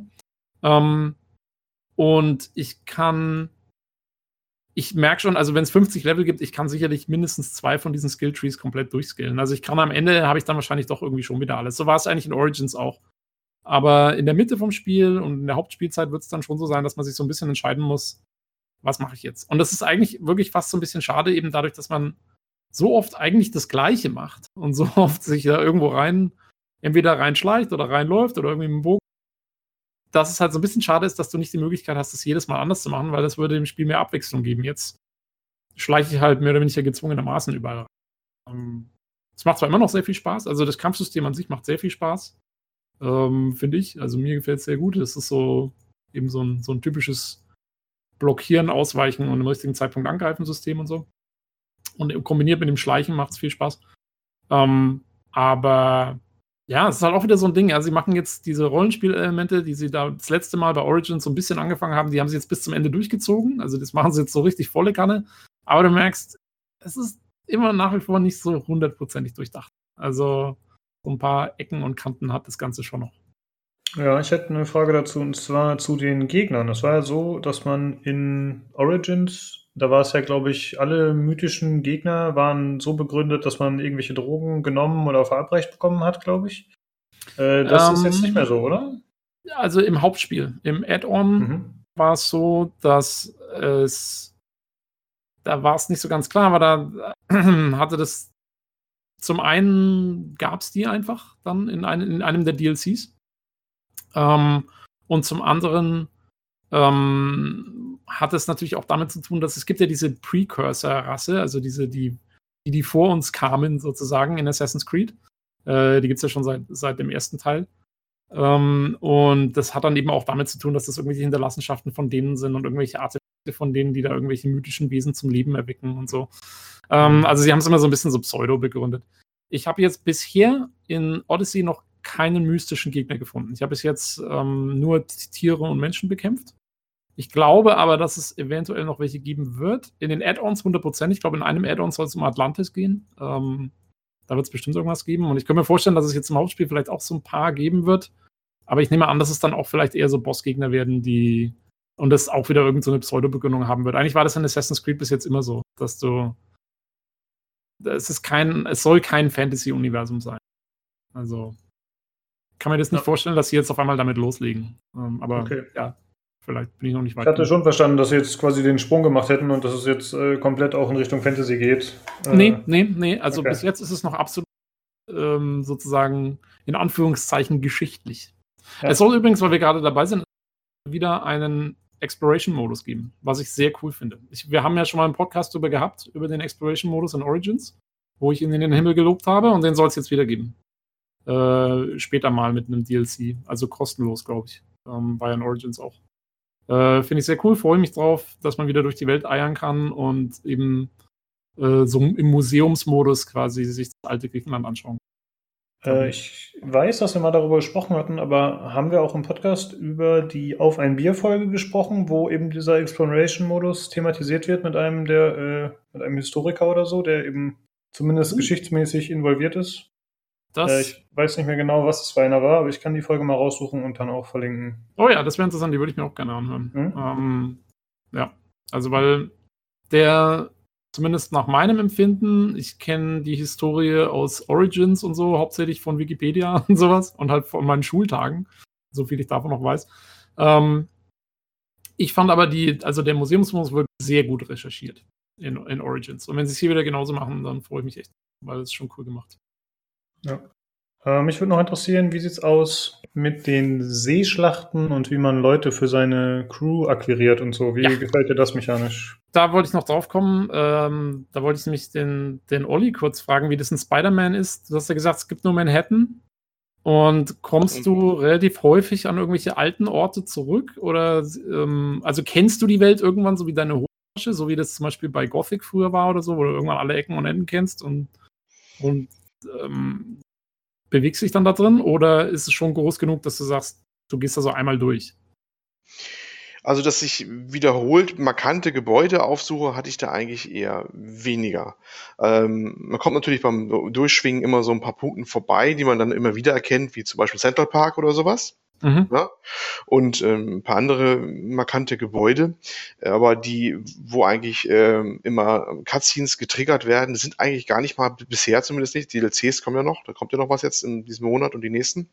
Äh, keine allzu bekannten Gebäude, glaube ich. Das spielt ja, ohne viel zu spoilern, jetzt einmal diesen, diesen ähm, Obdachlosenzentrum. Das ist irgendwie auch ein altes Gebäude irgendwo in New York. Ich glaube, das ist, also ich weiß es ja nicht, vielleicht sagst du sofort, ah oh, nee, dieses 015 Backsteingebäude, das kennt jeder hier, ne? Oder sowas, keine Ahnung. Ähm, es gibt einige Obdachlosenzentren. ich wollte sagen, also ich glaube nicht, dass das so, also ich glaube, das waren äh, nicht so Dinge, wo, wo immer dann dann hinkommt, da, äh, nee, würde ich nicht so sagen, würde ich nicht so sagen. Aber oder? also es ist auch nicht so, dass du sagst, du, du hast irgendwann die Karte nicht mehr gebraucht, weil du eh schon immer wusstest, genau, also du bist jetzt gerade hier und so. Also die brauchst du eigentlich eh nicht so dringend, weil wenn du also die Karte habe ich immer genommen, die machst du auf, dann werden ja die die äh, Missionen und Nebenmissionen angezeigt, die markierst du dann und dann hast du im HUD ja schon, wenn du hinschwingst, weißt du schon, wo du hinschwingen musst, quasi, wo ja, das okay. lang geht. Deswegen ja, ist das so dringend, ne? Also ich frage deswegen, weil in Assassin's Creed ist es definitiv so, dass du Gegenden so ein bisschen abarbeitest. Ja, das liegt schon daran, dass die Gegenden, die haben gelevelte Gegner. Also die Gegner leveln so ein bisschen mit dir mit, aber eben nur in einem bestimmten Rahmen. Zum Beispiel, ich war jetzt in einem Gebiet, das war, glaube ich, Level 6 bis 10 und da triffst du dann auch diejenigen Gegner und bei 10 hört es dann aber auf. Und jetzt bin ich Level 12 und ich bin jetzt in einem Level 12 bis 13 Gebiet. Aber jetzt in das alte Gebiet zurückzugehen, wird es für mich überhaupt nicht bringen, weil da gibt es jetzt nicht mehr Ausrüstung, die ich noch brauchen mhm. kann und die Leute sind alle untergelevelt und so weiter und so fort. Deswegen, man wird eigentlich dazu gezwungen, diese Welt so von vorne nach hinten so zu durchstreifen nach diesen Levelgrenzen ja. und geht nicht mehr in alte Gebiete zurück. Ein bisschen mhm. ist das da auch so, weil äh, wenn man die Nebenmissionen erledigen will, die da sind, ähm, mhm. die werden von, schon im Vorfeld, hast du links so eine Legende in der Karte, da steht immer drauf 0 von 5 oder 1 von 5 erledigt von dieser Aufgabe, wenn die dann mhm. freigeschaltet sind. Erst so Fragezeichen drauf und sobald die Nebenmission freigeschaltet quasi ist im Storyverlauf, ne, wird ganz klar angezeigt, wie viele von denen das erledigt hast. So und so viele Fuck Crimes gab's oder äh, äh oder äh, ja, heißt die anderen Sable Crimes oder sowas, immer von mhm. den einzelnen Gruppen oder sowas, die dann unterbinden musst. Ähm, die werden immer hochgezählt, wenn du wieder einen erledigt hast und dann arbeitest du schon ab. Und irgendwann hat halt die eine Ecke dann halt keine von diesen, diesen äh, Nebenaufgaben mehr und du gehst da halt wahrscheinlich dann weiter auch. So habe ich es gemacht. Ich bin da echt manchmal so im Uhrzeigersinn einmal durch, durch Manhattan durch oder sowas, ne? Und okay. habe dann durchgearbeitet, dann bin ich da quasi mich durchgegrindet, mehr oder minder. Ja. Was mir halt aber durchaus Spaß gemacht hat hier. Ähm, und habe den abgearbeitet und bin dann erstmal natürlich dann da im Premier da gewesen, wo noch viele Aufgaben offen waren und habe die dann äh, runtergerissen. Ja. Ne? Die Gegner haben, glaube ich, wo statt, also jetzt da in der Region nicht im Sinne unterschiedliche Level gehabt pro Region. Das war, glaube ich, eher dann bezogen auf den eigenen Level. Ich habe immer gemerkt, oder am Storyverlauf, glaube ich eher, dass die mhm. irgendwann dann erst, irgendwann bekamen sie erstmal Schusswaffen, dann bekamen sie größere Schusswaffen, dann kamen irgendwelche exotischen Waffen und dann kamen ja neue Gegner, die sowieso viel mächtiger waren. Das war eher im Storyverlauf begründet, dass die Mobs dann quasi sozusagen, also die einfachen Gegner, die man immer wieder begegnen kann, dass die dann äh, zunehmend mächtiger wurden. Das war, glaube okay, ich, in der also, gelöst. Genau, und die gab es dann aber überall. Weil, also, wie gesagt, ja, bei, bei, ja. bei, bei AC gibt es auf jeden Fall, da gibt es die Tutorial-Insel und dann gehst nee, du nee, nee, zu dem Ding ist, und dann. Die kriegst du, glaube ich, da überall. Um okay. nochmal zurückzukommen auf die Geschichte mit der Ausrüstung, da können wir vielleicht auch nochmal einhaken. Äh, das haben sie bei, bei Spider-Man so gelöst, äh, du schaltest dir die, diese ganzen, ja, seine Anzüge quasi so nach und nach ja frei Dazu musst du so erst so ein paar so Tokens so quasi dir ähm, im, im, Labor, es gibt ja solche Nebenmissionen, wurde ja auch schon an anderer Stelle oft mal berichtet, die manchmal so, ach, so ein paar Puzzleaufgaben und so ein Kram, ähm, so nach und nach erarbeitest und dann kannst du halt neue Anzüge freischalten. Und diese Anzüge bringen halt aktive wie passive Boni mit sich, ja. Ähm, zum Beispiel so eine Spezialfähigkeit, die lädt sich immer wieder auf. Das kann entweder wie die Selbstheilung sein oder so ein äh, so ein mega Webangriff, der alles in der Nähe, äh, was ihn erwischt, an die Wand tackert, wenn er in der Wand in der Nähe ist. Das ist auch ganz witzig. Also es gibt verschiedene so. Und jeder, jeder Anzug bringt so meistens ein paar mit. Es gibt auch welche, die bringen gar nichts mit, aber viele bringen halt irgendwas mit.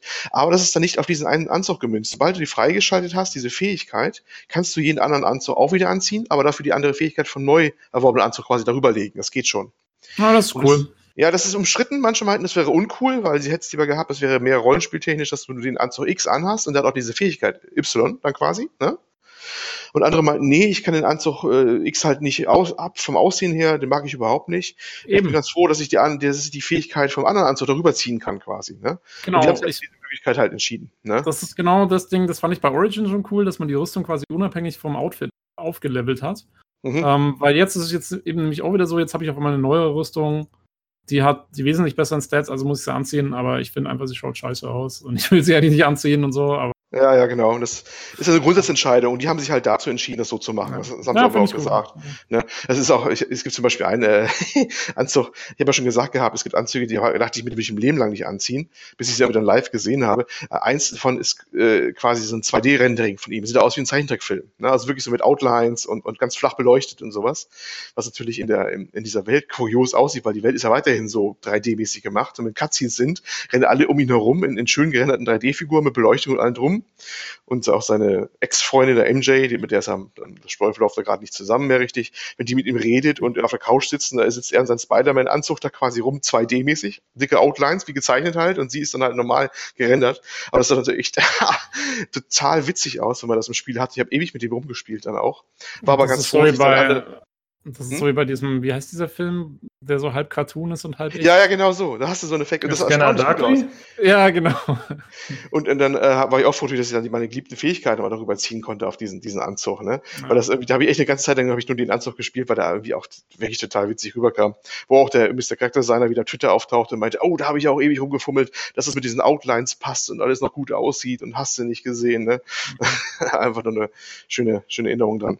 Ja, wie gesagt, das ist da frei kombinierbar und ich fand das auch ganz cool. Und das ist halt der leichte Rollenspielaspekt, ist so viel gesagt, aber dass man auch halt so verschiedene Gadgets freischaltet bei ihm und sowas. Und er hat ein Level, den kann, ich habe ihn auch ausgelevelt, dann war, glaube ich, Level 50 ist bei ihm oder sowas, aber maximal oder so und äh, kriegt halt mehr Melee-Schaden, also ne, beim Kampf dann mehr Schaden und sowas und mehr, mehr Hitpoints quasi. Sind so, da haben sie auch so leichte, ganz leichte Rollenspielaspekte bei ihm reingesteckt. Ja, ja und das, das klingt so ein bisschen mehr wie, wie eben wie es in Origin war. Und ich finde, mhm. ja, jetzt haben sie es fast ein bisschen übertrieben bei, bei Odyssey.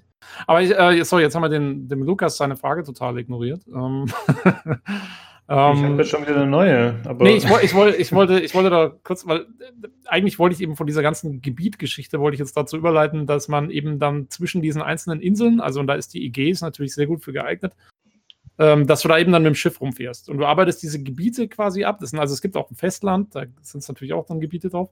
Ähm, aber eben, und dann sind auch sehr viele Inseln da und zwischen denen fährst du eben ein Schiff rum. Das Schiff kriegst du ziemlich am Anfang, die Adrestia. Und ähm, die ist so eigentlich im Prinzip sehr ähnlich wie die Jackdaw in äh, Black Flag. Genau. Ähm, also du kannst die aufrüsten, die, du kannst die verschiedenen Aspekte davon aufrüsten ähm, und mit dem, mit dem fährst rum und äh, kannst, bestreitest dann auch einfach zwischen diesen Inseln, wenn du rumfährst und so, teilweise Seeschlachten. Ähm, die funktionieren eigentlich auch fast genauso wie in Black Flag. Also du, du fährst mit dem Ding rum und hast halt deine Bogenschützen und deine Speerschleuderer und so weiter im Schiff und kannst die dann auch noch aufrüsten, dass die jetzt Feuerpfeile verschießen und sonstige Geschichten. Ähm, und ja, äh, gibt es ja halt diese, diese Seeschlachten genauso wie in Black Flag. Man muss sagen, also die gab es in Origins, gab es auch schon zwei, drei Missionen, wo es diese Seeschlachten gab. Und die sind eigentlich wieder genauso. Ähm, man muss sagen, ich finde, mit diesen altertümlichen Theremen rumzufahren und sich mit Pfeilen zu beschießen, ist bei weitem nicht so befriedigend wie mit äh, Schiffen im 15. und 16. Jahrhundert rumzufahren ähm, und sich mit Kanonen zu beschießen. Also diese, dieses Piratenfeeling, das hat halt da super dazu gepasst zu diesen Seeschlachten. Ähm, obwohl die jetzt eigentlich genauso wieder funktionieren und es geht immer noch super von der Hand und es macht auch schon noch immer noch Spaß, das zu machen und so. Äh, es hat irgendwie, ja, wenn, so, wenn da so Pfeile hin und her geschossen werden, es hat nicht den gleichen Impact wie, wie wenn die, wenn da die Kanonen losgehen und überall ist Pulverdampf und so weiter und so fort. Also, ja, so ganz so hundertprozentig auf der, auf an das Black Flag Feeling kommt es da nicht hin. Lustig ist übrigens, die Griechen, die singen dann auch ihre, ihre, ihre Shanties, ihre, äh, ihre Seemannsgesänge. Äh, in dem Fall dann in Altgriechisch, aber die Melodien sind eigentlich fast die gleichen wie bei den Englischen, die die in Black Flag gesungen haben. Also das ist irgendwie etwas merkwürdig, finde ich. Ähm, aber was ich jetzt ganz gut finde und besser als bei Black Flag ist die, äh, die Verteilung See, Schlachten versus so Landaufträge, weil ich würde sagen, also 90 Prozent mindestens meiner, meiner bisherigen Zeit, und wenn ich mir die Karte anschaue, wird es wohl auch so bleiben, ähm, 90 Prozent meiner Zeit verbringe ich an Land. Ja, also ich, ich fahre dann mal zwischendrin mit dem Schiff irgendwo auf eine andere Insel, was ja auch super zu, zu dem, zum Griechenland passt. Ähm, aber dann bin ich auch erstmal wieder auf der anderen Insel und dann mache ich da erstmal wieder mein Zeug an Land. Und das finde ich besser, weil bei Black Flag war es mir persönlich zu viel Seeschlachten. Da, da wurde es mhm. dann schon irgendwann sehr eintönig. Und, ja, wie, ähm, sieht das, wie sieht das aus mit den Seeschlachten? Also klar, das ist erstmal eine andere Atmosphäre, wie du schon gesagt hast, aber hat das auch spielerische Auswirkungen? Weil ich stelle mir normalerweise vor, in so einem Piratenspiel musst du ja logischerweise immer in einem bestimmten Winkel zu deinem Gegner sein, damit du überhaupt schießen kannst. Das ist, ist das ja auch der Fall, oder? Das ist eigentlich genau das Gleiche. Okay. Ähm, also die Bogenschützen, die schießen aus irgendeinem Grund immer zur Seite raus. und du musst dich halt dann, genau, du musst gucken, dass du den Winkel richtig hinkriegst. Äh, die Bögen haben natürlich eine höhere Flugkurve, also die Pfeile haben eine höhere Flugkurve als die Kanonenkugeln. Das heißt, die, du kannst mit mehr, also wenn da Wellen zwischen dir und dem Gegner sind, kannst du da eher drüber schießen als noch in Black Flag, was das Ganze fast ein bisschen einfacher macht. Äh, die Ramme hat jetzt ziemlich viel Auswirkung. Ähm, also die war schon im Black Flag relativ stark, jetzt ist sie meiner Meinung nach fast noch ein bisschen stärker. Also Schiffe zu rammen bringt's voll. Ähm, du hast jetzt ähm, fährst in der, in der Schlacht hauptsächlich unter Ruder. Also du, und du kannst deinen Ruderern, kannst du eben den Befehl geben, dass sie jetzt schneller rudern sollen, aber die haben auch eine bestimmte Ausdauer. Wenn die weg ist, dann kannst du nicht mehr schnell rudern. Ähm, und so musst du immer gucken, dass du quasi dich in eine gute Position bringst, dass du den Gegner vielleicht dann irgendwann rammen kannst. Dann musst du abschätzen, dass du in der richtigen Entfernung bist, dass deine Ruderer das packen, dich dahin zu rudern und dann äh, haust du da rein und dann schießt du noch ein paar Pfeile hinterher und so. Im Großen und Ganzen, ja, geht's ganz gut. Die, die Aufwertung von dem Schiff, also diese Upgrades, die machst du per Crafting. Also du sammelst so verschiedenste Materialien, Holz, Metall, den ganzen Schrott, kriegst du entweder in der Welt oder für Quests. Und damit levelst du quasi dann Stück für Stück dein Schiff auf in verschiedensten Bereichen, von der Hülle bis zur Ramme, über die Pfeilschaden, über diese Feuerpfeile, die du upgraden kannst und so weiter. Ähm, dazu kommt, dass du eine Crew hast, äh, die sich darstellt in vier Positionen für sogenannte Lieutenants. Ähm, Und die Leute, die kannst du rekrutieren. Du kannst entweder einfach jeden x-beliebigen Gegner K.O. schlagen und dann in deine Crew rek rekrutieren. ähm, was sehr lustig ist, weil du einfach halt, ja, die Leute, die du gerade noch abgemeuchelt hättest, da sagst du halt, hey, du arbeitest jetzt für mich. Ah, okay, okay, du bist gleich mal hier mein erster Offizier. Steile Karriere. Ja, genau. Ähm, aber die besseren Leute kriegt man durch Quests. Also du kannst auch am Ende von manchen Quests hast du die Möglichkeit, dann den Questgeber zu fragen, ob er mitkommen will. Manche sagen nein, manche sagen ähm, und auf die Art und Weise kannst du quasi auch spezielle Charaktere rekrutieren. Ähm, das ist ganz cool. Die haben dann, die bringen alle verschiedene Boni. Ähm, und du machst natürlich auch, also es ist genauso wie in Black Flag, dass du andere Schiffe dann, äh, dass du an Bord gehen kannst und die Schiffe quasi, ähm, du kannst die, also es gibt jetzt nicht mehr das, in Black Flag konntest du ja die Schiffe sogar übernehmen und dann deine Flotte aufnehmen und so, das gibt es jetzt hier alles nicht mehr. Zum Glück, weil das war äh, mehr Menü-Gefummel als irgendwas anderes. Ähm, aber jetzt kannst du einfach, du kannst halt an Bord gehen, kannst die alle abschlachten auf dem anderen Schiff und dann kannst du noch zwei Truhen irgendwie looten oder so, kriegst noch ein bisschen Ausrüstung und dann säuft das andere Schiff ab und dadurch kriegt dein Schiff wieder äh, quasi Lebenspunkte zurück. So, so ungefähr läuft es. Und wenn du jetzt boardest, dann kommen diese Lieutenants von dir eben mit und das sind dann auch besonders starke Kämpfer an deiner Seite und helfen dir halt, die anderen platt zu machen. Ähm, und insofern ist die Crew, ja, ist ein ganz nettes Gimmick. Also, ich meine, ich finde ganz angenehm, das läuft halt so nebenher, man macht das so ein bisschen mit, aber es braucht jetzt nicht irgendwie großes Management oder so. Also, du sagst einfach, hey, der, der, der, ihr seid jetzt meine Crew. Okay, dann passt erstmal. Also, das finde ich ganz angenehm, dass es so nicht so der große Zeitfresser ist, wie jetzt im Black Flag, wo du deine eigene Flotte hattest, dann diese Minispielchen machen musstest oder konntest und, und den ganzen Schrott. Also das war mir dann immer zu viel. Wie ähm, intensiv fällt so das Looten generell aus? Also ist es, muss man immer anhalten und Blümchen pflücken für Tränke und Kisten aufmachen alle zwei Meter und Fässer kaputt hauen? Oder ist es nicht? Mm, nee, nee. Irgendwie Sinn, finde ich. Also, du, also eigentlich gibt es in jedem in jedem Camp oder so, äh, jedem Militärstützpunkt und sowas gibt es immer diese Kisten, die du, ähm, wo du halt Ausrüstung drin findest für dich. Ähm, und ja, die kannst du mitnehmen. Manchmal findest du was bei Gegnern und so, aber es ist jetzt nicht so, dass du irgendwie groß Blümchen pflückst. Also du, du kannst zwar, du kannst zwar, es gibt Ressourcen, die einfach in der Gegend rumfliegen. Also zum Beispiel gibt es irgendwo stehen Bäume, wenn du da dran vorbeiläufst, drückst du E und dann macht's Knack und dann hast du auf einmal drei Holz gekriegt. Das kannst du alles machen, aber ja, ich sag mal so, das erste Upgrade für dein Schiff kostet, glaube ich, 120 Holz. Also das heißt, ob du jetzt die drei Holz da mitnimmst oder nicht, ist eigentlich egal, weil du kriegst eh viel mehr, indem du irgendwelche äh, in den Forts dann irgendwelche Supply, also so, so, so ähm, Vorratslager, Kisten, Vor Vorratslager lootest. Mhm. Ähm, da, ah, da, da kommen jetzt aber, das ist eine gute Überleitung, weil diese Vorratslager, die du looten kannst, die kannst du dann auch anzünden. Und das hat eine Bewandtnis, weil das ist nämlich ein neues Spielkonzept in Odyssey, was ich eigentlich ganz nett finde. Ich habe ja gesagt, es geht um diesen Krieg zwischen Sparta und Athen. Und die kontrollieren immer Gebiete. Also ein Gebiet, wo du drin bist, ist entweder kontrolliert von Sparta oder Athen. Und dann kannst du diese, in dem Gebiet kannst du dann die Nation, die das gerade unter Kontrolle hat, schwächen, indem du eben zum Beispiel so, so, so Vorratskisten anzündest und so. Und da geht dann so ein, so ein Ding runter, wie stark eben die Nation ist. Und wenn das irgendwann ganz weit unten ist, dann geht der Chef von der Nation, ähm, der geht dann, der kommt dann aus seinem Vor raus, wo er normalerweise extrem gut bewacht ist, aber wenn du eben diese Nation geschwächt hast, dann kommt er da raus, aus irgendeinem Grund. Ich würde, ich würde wenn meine Nation schwächer würde, eher drin bleiben, aber okay. Ähm, und den kannst du dann abmurksen. Und wenn du das gemacht hast und die Nation so weit geschwächt hast, dass die wirklich bei Null ist und der, und der Anführer ist tot, dann kannst du eine Schlacht schlagen, also eine Entscheidungsschlacht um diesen Bereich, ob der jetzt quasi den Athenern oder den Spartanern dann gehören soll. Und da kannst du dich der einen oder anderen Seite anschließen. Wenn du dich den Verteidigern anschließt, ist die Schlacht ein bisschen leichter zu gewinnen.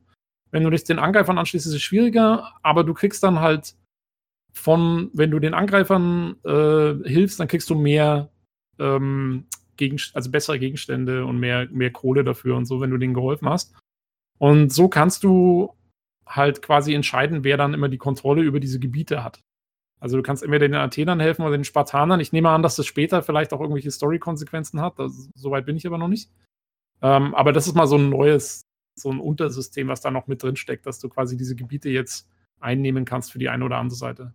Du kannst natürlich auch, wenn du Bock hast und sagst, hey, ich will jetzt hier nochmal Ausrüstung haben, dann und du hast ein Gebiet für eine Seite an, angenommen, dann kannst du es wieder alles zugrunde richten und kannst wieder der anderen Seite helfen. Das geht schon auch. Ja, das habe ich schon mehrfach gehört, dass das ein bisschen unsinnig sei, dass man quasi für eine Seite Quests erledigt, aber dass man gleichzeitig äh, hintenrum ihr Lager auseinander nimmt. Das genau. ist äh, ein bisschen. Ja, das, das machst du relativ häufig. Ich meine, ja, du bist halt Söldner, verstehst du? Bist, bist, bist neutral. Irre. ja, ich finde. Äh, generell, eigentlich aus der Schweiz. Äh, generell finde ich, was du so erzählst insgesamt, das klingt alles äh, ein bisschen mehr gamey. Also ich, es ist, ja. Ja. Ne, also ich habe lange kein Assassin's Creed gespielt und es war ja nie so super realistisch, aber es ist schon so, dass es tatsächlich mehr in die Richtung zu gehen scheint. Ja, also gerade mit diesen Anführern von Nationen, die werden dann dargestellt durch so ein Symbol von so einem Typen mit so einem Lorbeerkranz drumherum und das sieht aus wie so eine Monopoly-Figur.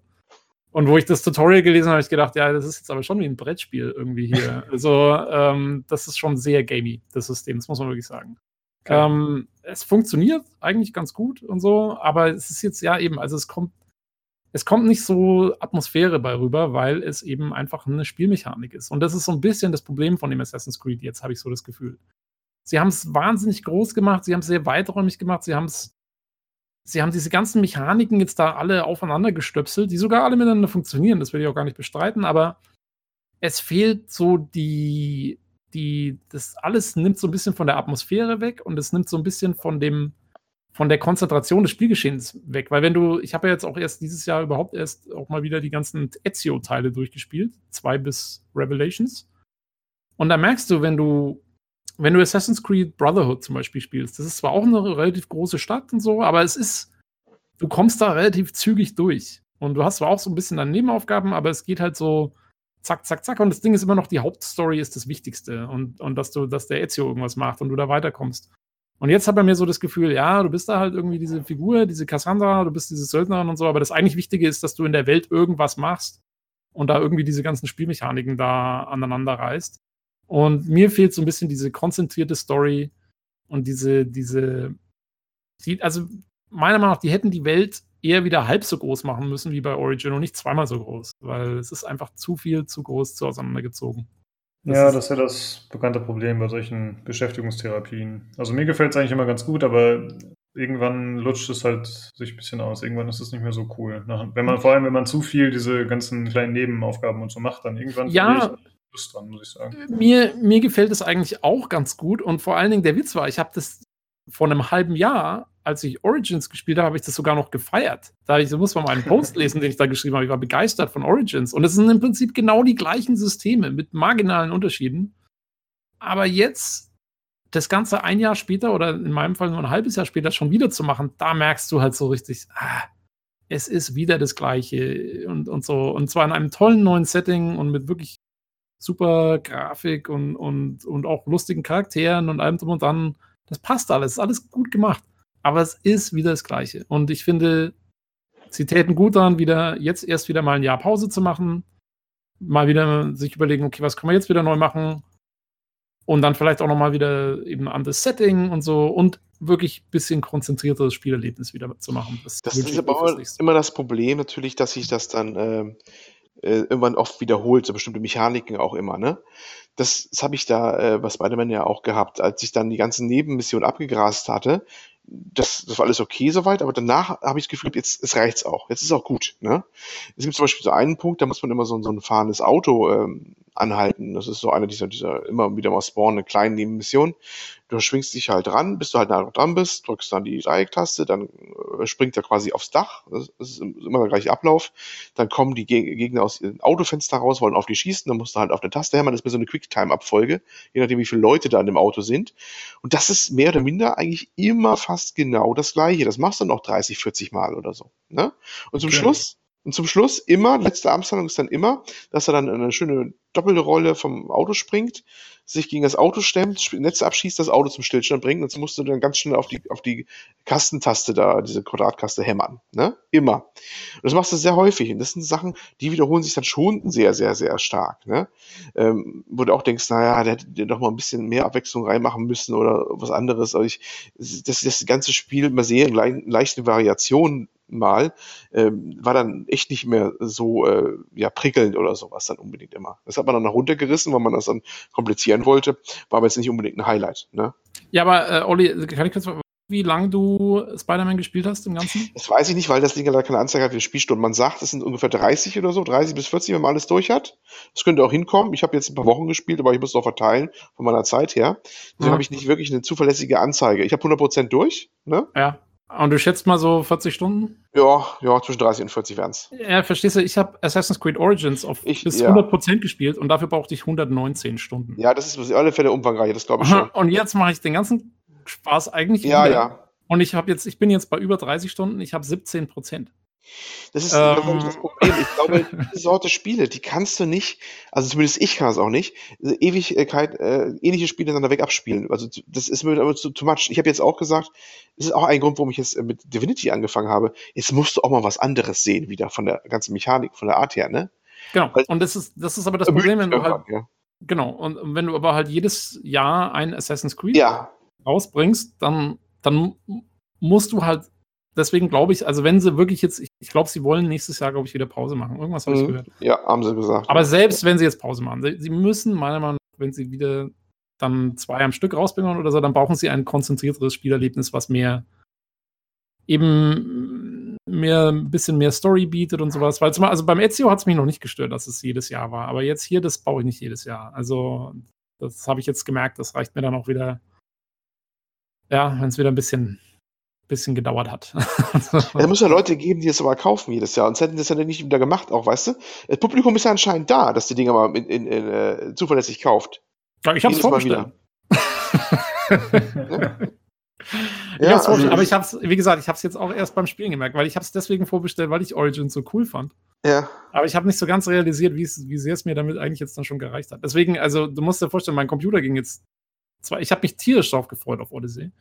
Ähm, mein Computer ging jetzt erstmal eine Woche nicht, das heißt, ich habe es eigentlich jetzt erst wieder angefangen am Mittwoch und ich spiele jetzt schon zwischendrin XCOM, weil, ja. ähm, weil, weil ich es nicht, nicht so lange am Stück machen kann. Ja, es geht mir jetzt bei Spider-Man genau. Es war wunderbar, ich fand das toll, ne? Ja. Spaß gehabt. Aber jetzt reicht's auch. Ich habe auch echt überlegt, holst du jetzt ein DLC oder nicht? Ich meine, hm, der wird ja nicht mehr verschwinden. Die kannst du auch nächstes Jahr nochmal kaufen oder sowas. Ja, es ja. reicht auch erstmal so nachgefühlt. War toll, aber auch, äh, als hat man sich so voll gefuttert in, in ich, ich weiß immer so, sehr gute Burgerbude, aber so richtig gute, weißt du? du war lecker, war alles drauf auf dem Burger, drum und dran, aber ich kann jetzt auch keinen mehr sehen, so nach dem ja. Motto, ne? Genau. Ungefähr so Gefühl setzt, setzt dann ein. Genau, genau so ist es eigentlich. Und äh, bei, bei Assassin's Creed meiner Meinung nach auch. Ähm, und wie gesagt, also das Spiel ist wirklich gut. Ähm, es ist nur, ja, äh, zu viel, zu groß, zu sehr immer das Gleiche. Ähm, das muss man, das ist eigentlich so der größte Vorwurf, den man im Spiel machen kann. Und dafür hat, hat äh, gab es bei PC Games eine 80. Ähm, und ich muss sagen, es kommt meinem Empfinden ziemlich nahe. Also ich finde, es ist ein super Spiel und alles und es macht Spaß, aber ja, es kommt nicht dieser, diese, dieser dieses, dieses Suchtgefühl auf wie, wie früher irgendwie. Moment. Ja, die PC Games Wertung war relativ niedrig im internationalen ah, Vergleich. Ne? glaube ich sogar. Ja, ja die, die, die, die, die Konsolenversion hat 70, die PC-Version hat 80. Weil die Konsolenversionen ah, okay. haben auch noch Stress anscheinend irgendwie mit vielen Ladezeiten und so. Da muss ich sagen, da ist die PC-Version super. Also abgesehen davon, dass ich wegen der mein, mein Mainboard äh, geschrottet habe. ähm, aber das war mein eigenes Problem. Ähm, nee, die Ladezeiten sind durchweg, also ich habe jetzt auch nicht mehr den absolut neuesten Rechner. Ich habe es auf einer SSD installiert, das sollte man schon machen. Äh, Ladezeiten sind okay, ein paar Sekunden oder so bist du drin eigentlich. Und, ähm, und bei mir läuft das Ding topflüssig mit einem vier Jahre alten Rechner. Ich habe alles auf, auf Very High gestellt, also nicht auf Ultra, aber auf Very High. Äh, bis auf Schatten, glaube ich, weil die sind immer stressig. Ähm, und von der Technik her, wie auch schon Origins, finde ich, ist es, ist es wirklich top gemacht. Also okay. am PC kann man nichts sagen. Ich habe noch ein paar Fragen zu Spider-Man. Und zwar ja. einmal speziell zu dieser äh, Autoverfolgungsjagd, die du gerade erwähnt hast, die mehrfach mhm. vorkommt. Ich habe äh, da ein Video gesehen im Internet, wo das äh, gebackt war, dass das Auto stillstand und er währenddessen diese Verfolgungsjagdsequenz gemacht hat. Ich habe erstmal gar nicht verstanden, was da genau passiert, bis ich irgendwann verstanden habe, das Auto sollte eigentlich fahren, während es rumstand. Äh, hast du solche Sachen auch äh, gehabt? Irgendwelche Bugs in der Richtung? Nee, nee. Also ich, ich habe hab auch diverse andere Bugs so gesehen. Äh, gerade zu Anfang, als das Spiel dann rauskam, haben mehrere Leute so ihre Bugs gezeigt gezeigt, was sie an so kuriosen Sachen hatten, äh, kam mir nicht einmal unter. Also das ist, muss wirklich relativ selten sein. Ja. Mhm. Es gibt eine Sache, die viel gepostet worden ist, ist aber kein wirklicher Bug. Ähm, sondern so eine amüsante Geschichte, die sich aus dem Widerspruch zwischen äh, Background des Charakters und äh, der Spielmechanik ergibt. Er, bring, er bringt ja nie Leute um, ist ja wie Batman, er, er bringt ja eigentlich keine Leute um. Ne? Die, die werden ja alle nur K.O. gehauen. Und ähm, wenn du kannst ja so Leute mit einem Netz gegen die Wand schießen mit einer bestimmten Gadget oder mit dem äh, eine Superpower von einem einen Anzug. Und das kann schon mal vorkommen, dass du so, so einen Unfall hast, wo ein Auto auch brennt oder was anderes brennt und du schießt natürlich dann voll genau rein. Also er, er klebt dann in so einer brennenden Auto. Ne? um natürlich dann 3000 äh, Videos und, und Fotos dann äh, zu finden im, äh, im Netz, äh, ja, ja, Spider-Man bringt keine Leute um. Und dann natürlich mit der Ingame-Fotofunktion äh, gemacht, wo er so einen Selfie-Modus anhat. Da macht er aber immer so Victory-Zeichen dazu und guckt in die Kamera. und, im Hintergrund hing, und im Hintergrund war einer schön eingenetzt im brennenden Auto. Ne? aber siehst das du, war so kein, kein, kein, das, kein Bug, das war jetzt so ein interessantes Feature. Das ist das Schöne bei Assassin's Creed, wenn dir da eine Leiche oder irgendein Bewusstloser in ein Lagerfeuer reinfällt, dann fängt er auch zum Brennen an selber. Ja, sehr schön. Ne, super Feature, will ich in jedem Spiel nee, sehen. Nee, das war echt, weil, weil sonst haben sie echt Mühe gegeben, dass wirklich keiner umkommt. Wenn du einen von, vom Hochhaus schubst, ne, bei Spider-Man, das kommt wirklich häufig vor. Du kannst, es gibt auch so ein Gadget, da macht so eine Druckwelle, dann haut es gleich so drei, vier Leute weg oder sowas, ne?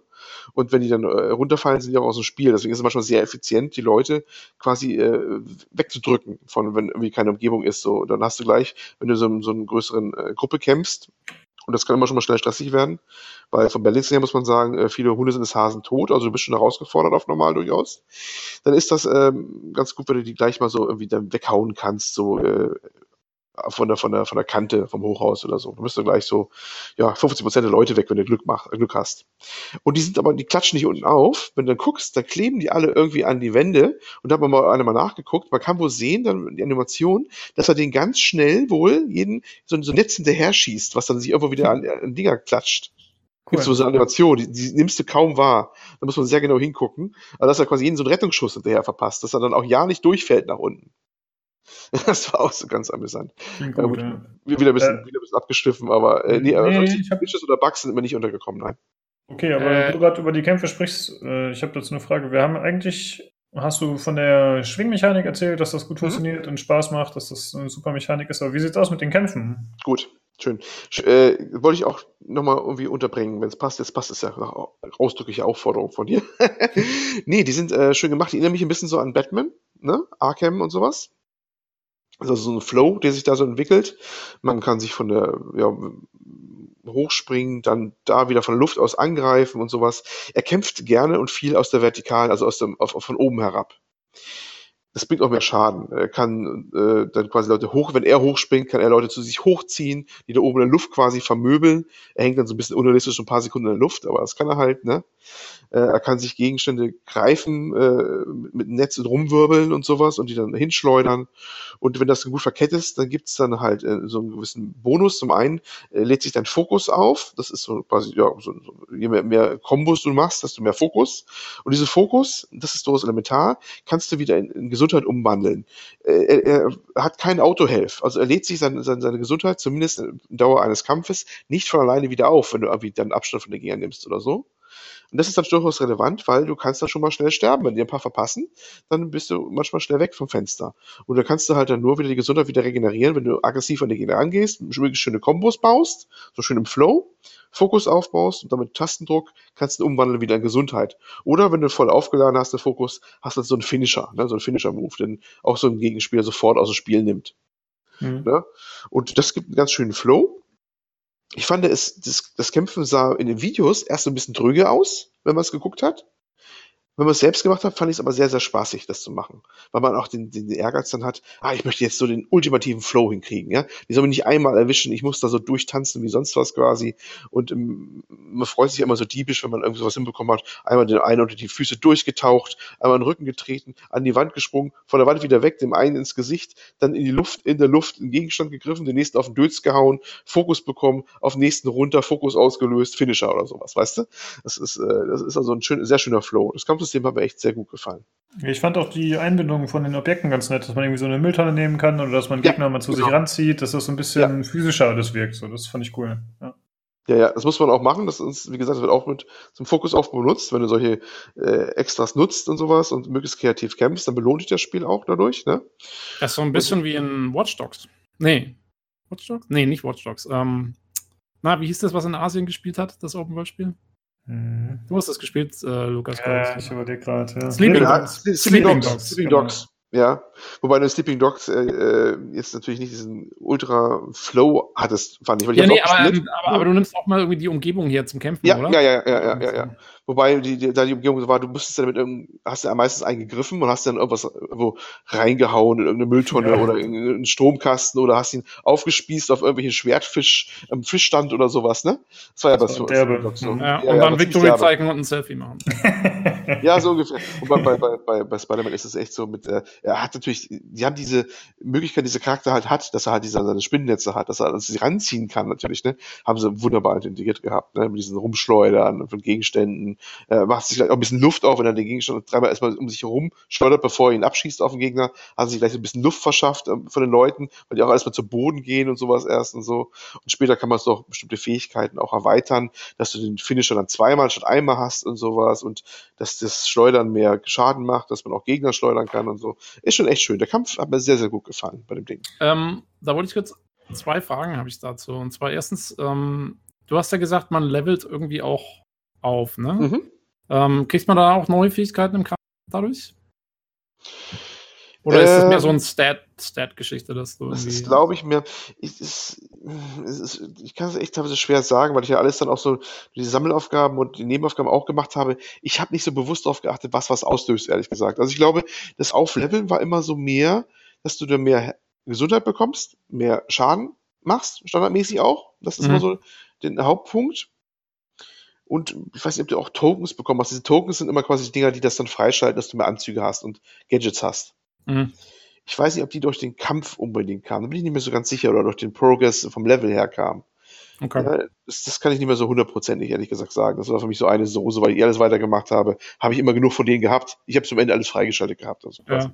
ja, weil ja. Da, das, mich erinnert es gerade echt, also das ist schon, schon auch ziemlich ähnlich zu Assassin's Creed, weil du da, ähm, also bei, bei dem bei AC, da levelst du halt, du kriegst diese Perks, aber du hast dann auch eben diese Fähigkeiten, so Spezialgeschichten zu machen. Du, du nimmst halt auch, mhm. du nimmst, also in dem Fall heißt es Adrenalin, das äh, gewinnst du im Kampf durch, durch Aktionen. Und ähm, dann hast du vier, vier Adrenalinpunkte und die kannst du dann für Spezialfähigkeiten nutzen. Zum Beispiel gibt es einen Kick. Und ähm, das ist ganz, ganz cool, wenn du zum Beispiel, also das Spiel ist relativ, also ja, auf normal ist es schon schwierig genug, sage ich mal, also zumindest für mich. Äh, früher waren ja Assassin's Creed gerne mal einfach. Das ist jetzt, also wie Origins auch schon, hat einen schönen Schwierigkeitslevel, meiner Meinung nach.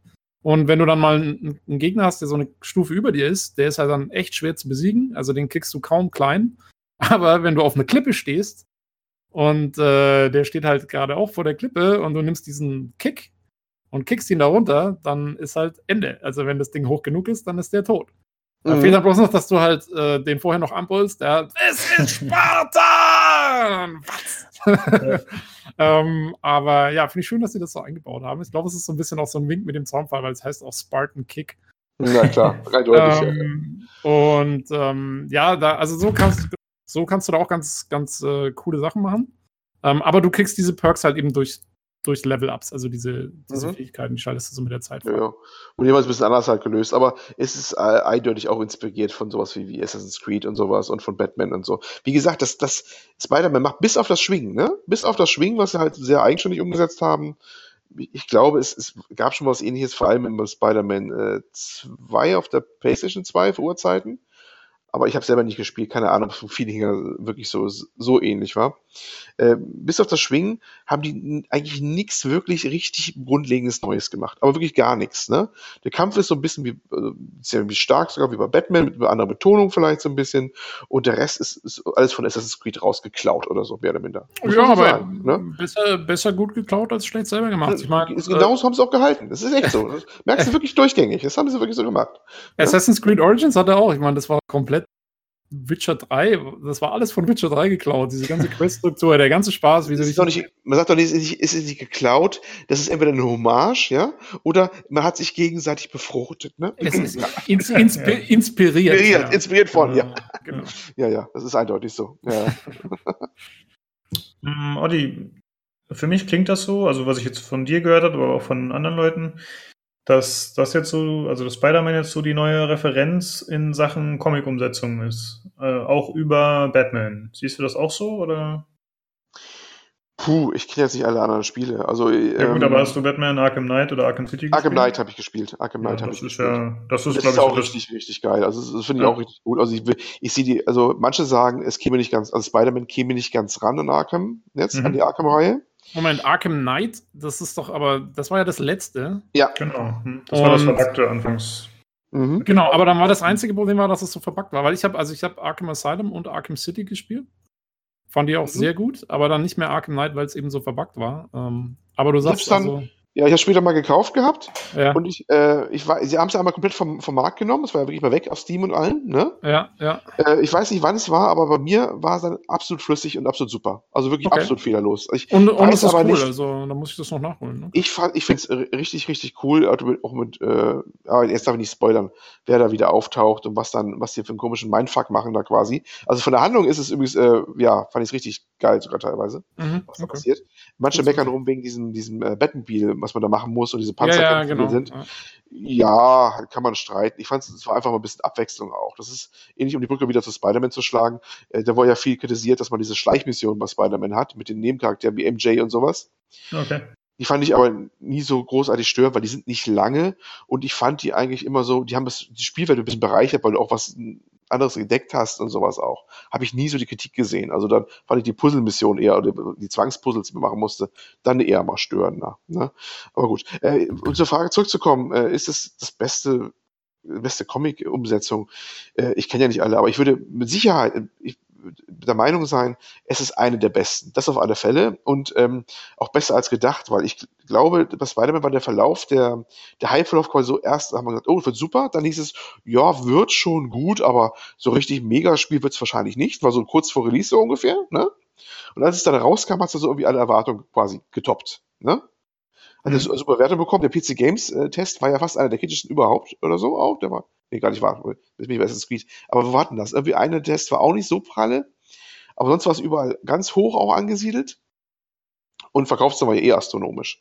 Und äh, ich finde einfach, die haben den Kern schon getroffen. Sie haben halt, es ist halt nichts für jemanden, der ähm, was Originelles erwartet, sozusagen. Also wenn du sagst, ein Spiel muss das Genre weiterbringen oder sowas, dann ist es das nicht, definitiv nicht. Ne? Aber äh, wenn du was haben willst, oder mit Spider-Man halt rumschwingen kannst und kämpfen kannst und sowas und in dem Universum was erleben willst, und das sage ich als jemand, der eigentlich zu dem Charakter keine große Beziehung irgendwie hat. Ich kenne auch fast nur die, die Filme, so ein paar, und nicht aber alle davon und Comics so gut wie gar nicht, ne? Und trotzdem war es für mich irgendwie total sympathisch. Dann sage ich, yo, das ist eine der bestimmt der, der besten äh, Comic-Umsetzungen oder Superheld-Umsetzungen unserer Zeit. Okay, cool. Klingt sehr gut, ja. Ähm, tja, ist es denn auch das beste Assassin's Creed, deiner Meinung nach, Tobi? ähm, nee. Ähm, also, wobei ich sagen muss, wie gesagt, meiner Meinung nach das beste Assassin's Creed ähm, Teil, den, den, den, Titel teilen sich Assassin's Creed 2 und Origin. Ähm, und es ist ja sehr ähnlich wie Origin. Insofern, es ist schon echt ein cooles Spiel. Und ja, mir macht es auch total viel Spaß. Ich werde es auch auf jeden Fall durchspielen und, und mich noch sehr viel damit beschäftigen. Aber es hat halt leider eben, macht nicht genug anders wie Origin und ist ein bisschen zu groß und zu übermäßig. Ja. Ähm, aber es ist auf jeden Fall ein cooles Spiel. Also ähm, ich stimme da ziemlich, ja, also ich würde ihm, ich ihm auf jeden Fall auch eine 80er-Wertung geben, wenn ich eine geben müsste.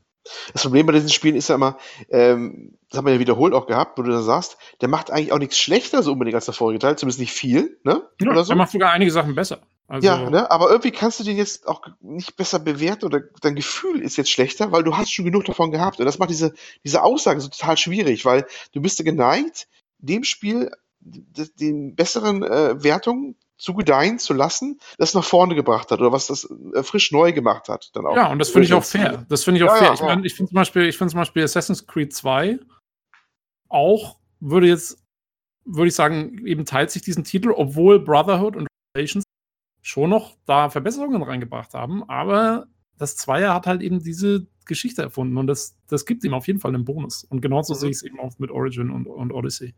Aber wem Origin gefallen hat und wer wirklich noch Bock hat, mehr in der Richtung zu machen und äh, wem eben und, oder oder beziehungsweise ein und oder sollte man da anbringen. Ähm, falls jemand eben gerade so auf dieses alte Griechenland steht, das ist wirklich toll umgesetzt und da kann man, da kann man echt sagen, also da kann man sich schon rein vertiefen. Das geht auf jeden Fall. Gibt es da einen Season Pass bei äh, Assassin's Creed? Ja, wie gesagt, es soll zwei größere DLCs geben, genauso wie bei ähm, Origin auch. Ähm, eine weiß ich jetzt aus dem FF, wie gesagt, dreht sich um Atlantis, was ich sehr cool finde, weil ich finde, die, die, diese, diesen Mythos von Atlantis fand ich schon immer sehr spannend. Ähm, der andere weiß ich jetzt gar nicht mehr, worum es da geht. Ähm, man muss dazu, ich habe bei, bei Origin habe ich ja das Spiel gespielt und dann eigentlich, ich hatte mir damals die, die Gold-Version gekauft, äh, also später dann.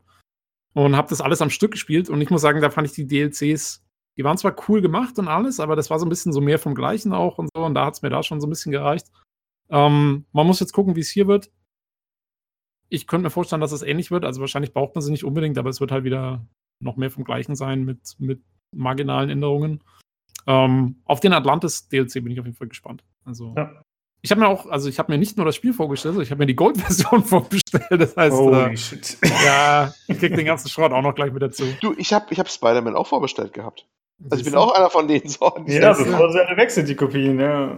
Ja, ja, eben. Das war eigentlich auch ja. so, eine, so, eine, so eine leichte Sammleredition mit so einem kleinen Booklet auch dabei, mit Artworks und sowas. Ich weiß gar nicht mal, warum ich das vorbestellt habe, ganz ehrlich. Ich kann es nicht genau sagen. Aber das geht ja anscheinend Tobi genauso. Warum habe ich es vorbestellt? Ich weiß Nee, ich kann nicht. dir genau sagen, wieso ich es vorbestellt habe. Ah, du hast mir Grund. Das ist schön. Das ist besser. Ich habe drei verschiedene Gründe, wieso ich es vorbestellt habe. Oh, drei gleich, okay. Ja. Der eine war, Origins war super. Ähm, und deswegen wusste ich, dass ich Assassin's Creed Odyssey gleich spielen will. Der zweite war, ähm, dass die Entwickler gesagt haben, sie bauen wieder den Museumsmodus ein. Und das fand ich mhm. sehr cool bei Origin und vor allen Dingen, weil den nicht viele Leute anschauen und so. Und deswegen habe ich auch gesagt, okay, Leute, jetzt kriegt er von mir mal den Vollpreis, weil das finde ich echt cool, dass sie das machen. Und der dritte Grund war, dass man ähm, mit Odyssey schon früher loslegen konnte, wenn man es vorbestellt hat. Und ich habe es ja wirklich nur einen Tag, bevor das dann diese, diese Pre-Access losging, äh, habe ich es dann auch bestellt, damit ich eben da noch mit reinkomme. Ähm, was mir natürlich wahnsinnig viel gebracht hat, weil dann erstmal anderthalb Wochen lang mein Computer kaputt war. und ich eigentlich erst vor zwei Tagen richtig damit angefangen habe. Ähm, aber ja gut, das wusste ich ja vorher nicht. Das war, das war bei mir ja ähnlich. Ich hatte es ja vorbestellt und dort es pünktlich zum Freitag, zum Release-Tag bekommen, ne, weil Amazon vorbestellt und ja, ne, Zustellung dann zum Release-Tag und da hast du nicht gesehen. Jo, und Freitag kam es dann nicht, es kam auch Samstag nicht und Amazon hat gesagt, also, sie haben es abgeschickt, definitiv bis ich irgendwann rausbekommen habe, ja, irgendwie ist der Hermes Subverteiler, ja, der, ich nenne euch beim Namen, ihr Götterboten. Äh, ja, eben, die haben alle Odyssey verteilt, verstehst? Hermes und so. Ja, total. ähm, und die, äh, der ist wohl irgendwie, das, das sind ja alles Subunternehmen, hast du nicht gesehen. Und der hat wohl die Füße aufgestellt oder keinen Bock mehr gehabt und hat dann irgendwie drei bis 4.000 Pakete in sein Zentrallager liegen lassen und die mussten sie erstmal auflösen. Und in der nächsten Woche sind dann die Sachen auch dazugestellt worden. Ah, schön. Aber ja. weißt du was? Ich habe mich ja aufgrund von diesen Computergeschichten durch Ubisoft Support Foren gekämpft, während dieser Phase, wo die Leute eigentlich schon anfangen konnten. Und da waren auch wahnsinnig viele Threads von Leuten, die ihre Version, die die physische Version gekauft haben und die dann nicht gekriegt haben. Äh, ja, das war viel, ja, ich glaube, das ist fies. äh, eine Frage noch zu Assassin's Creed. Ich weiß nicht, ob das die richtige Epoche ist, aber gibt es da den Kodos von Rhodos? Kommt da bin ich noch drauf gespannt. Ich habe also auf der Karte habe ich Rhodos noch nicht gefunden, aber die Inseln hießen damals wohl alle irgendwie noch anders. Die haben andere Namen. Also mhm. zum Beispiel Kreta hat irgendeinen ganz komischen Namen, den ich nicht. Aber ich habe den, die, also die Insel habe ich erkannt, aber den Namen nicht. Ähm, deswegen kann es gut sein, dass Rhodos irgendwie vielleicht noch nicht Rhodos heißt oder irgendwie irgend sowas. Also ich habe es auf der Karte noch nicht gesehen, dass es Rhodos okay. gibt. Hm. Aber ich hoffe, dass es ihn gibt. Wenn es ihn nicht gibt, bin ich mir sicher, dass der DLC, von dem ich nicht weiß, worum es geht, geht bestimmt um den Kolos von Rhodos. ja, Weil so wie ich Ubisoft, ja, also so wie ich Ubisoft kenne, werden sie es einbauen. Also das ich glaube, das spielt doch auch zeitlich davor dem Origins, ne? Oder? 400 Jahre vorher. Okay. Ja. Ich dachte danach. Nee, das ist auch ein beliebter Irrtum. Weil, nee, das habe ich ähm, doch gleich am Anfang gesagt. Ja, ich, ich habe am Anfang einmal kurz weg, vielleicht habe ich das verpasst. Ja, ah, als ein Sekundenschlaf. mir hat mir wieder keiner zugehört. Das, ja, das ist, ist immer, glaube ich, viele Leute, es wäre andersrum, nur weil es in Ägypten spielt, heißt nicht, dass es noch älter ist, weil das ist ja schon das Ägypten der Endzeit quasi, da, glaube ich, bei Origins, ne? Da ist genau, also äh, Origins spielt jetzt zur Zeit von, Juli von ja. Julius Caesar und Cleopatra. Genau. Also, ähm, wo, da schon die, äh, die, eigentlich schon die, die Pyramiden auch schon historisch dann auch für die Ägypter selber teilweise sind oder sowas, ne? Genau, so ist es auch. Und du spielst ja auch den letzten Wächter der altägyptischen Traditionen sozusagen. Okay. Diese, dieser Magi, das ist, äh, das ist so der letzte, du bist der letzte Magi, also der letzte von diesen altägyptischen. Oh, ohne was zu spoilern jetzt aber, wenn der Origins, wie der Name schon sagt, der Ursprung von dem ganzen Assassinenkult und sowas, ist er doch, oder? Ja. Wie, ja, was ist, ist dann, was bei euch ist dann eigentlich? Ja, was machen das, ist, da? das, ist, das ist ein sehr guter Punkt, das habe ich komplett vergessen zu sagen. Das ist nämlich auch so ein Punkt, wieso es so ein bisschen komisch ist. Weil es hat mit den Assassinen und Templern bis jetzt zumindest, ich bin mir sicher, dass das da irgendwie noch reinkommt und dass diese erste Zivilisation da noch eine Rolle spielen wird und so, aber es hat mit den Assassinen als solches nichts zu tun. Wie gesagt, du spielst einen Söldner, der sich da im, in dem Krieg irgendwie da seine Kohle verdient und so. Aber von wegen Assassinen und Templern und sowas ist da gar nichts. Es gibt ja schon wieder die Gegenwartsstory, von der habe ich, wie gesagt, bis jetzt noch nicht viel mitgekriegt. Und da geht es natürlich immer noch um die Assassinen und Templer und da geht es immer noch um diese Artefakte zu finden. Und es geht halt um diese Geschichte nachzuspielen, damit man rausfindet, wo diese Artefakte abgeblieben sind. Das, das ist ja eigentlich so das Grundprinzip von Assassin's Creed schon immer gewesen. Darum geht es nach wie vor, aber in der geschichtlichen Epoche, wo wir sind, gibt es keine Assassinen und keine Templer und kein gar nichts. Ich glaube echt so bei, bei Ubisoft mittlerweile, die suchen sich irgendeine Epoche aus, dann stimmen die drüber ab, welche Epoche sie umsetzen wollen. Ja, oder wie kriegen wir das jetzt von Logi unter? Ja, scheißegal, lass dir was einfallen. Genau, genau. Das ist, und das ist, also in der Zwischenzeit muss ich sagen, stürzt mich selber auch jetzt gar nicht mehr so, weil ja, das war schon so abge. Also, die haben die es schon vorher so in den Boden gefahren, ihre ganze Serie und so viel Potenzial verschenkt, dass man sagen muss, jetzt ist auch schon wurscht. Ja, es ist wurscht. Ne? Also, also was die Hintergrundgeschichte ja. angeht, ist ja eh, glaube ich, ein einziger Sauhaufen mittlerweile nur noch. Leider, leider, Idee, leider. Das Ganze beendet. äh, wie man die ganze Reihe beendet. Wenn es irgendwann den Bach untergegangen ist, dann macht man es im letzten Titel so, dass quasi ganz am Ende äh, zoomt man so raus aus der Vergangenheit und dann kommt man irgendwie wieder in die Zukunft, Gegenwart, wie auch immer, und dann sieht man einfach so einen Typen, der irgendwo vercrackt in der Ecke sitzt und sich einfach alles noch vorgestellt hat. so könnte man, so könnte man aber die meisten Computerspiele-Geschichten beenden. ja, das stimmt. So sollte man die meisten Geschichten beenden.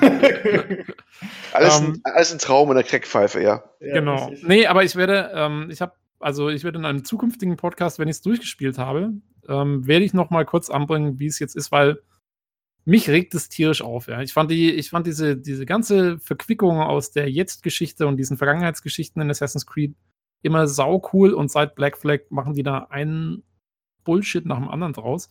Und das ist echt schade, weil diese Story hatte wahnsinnig viel Potenzial, meiner Meinung nach, und die machen nichts draus und das ist echt fies. Und ich habe das Gefühl, sie machen, sie machen jetzt genauso blöde weiter wie vorher auch.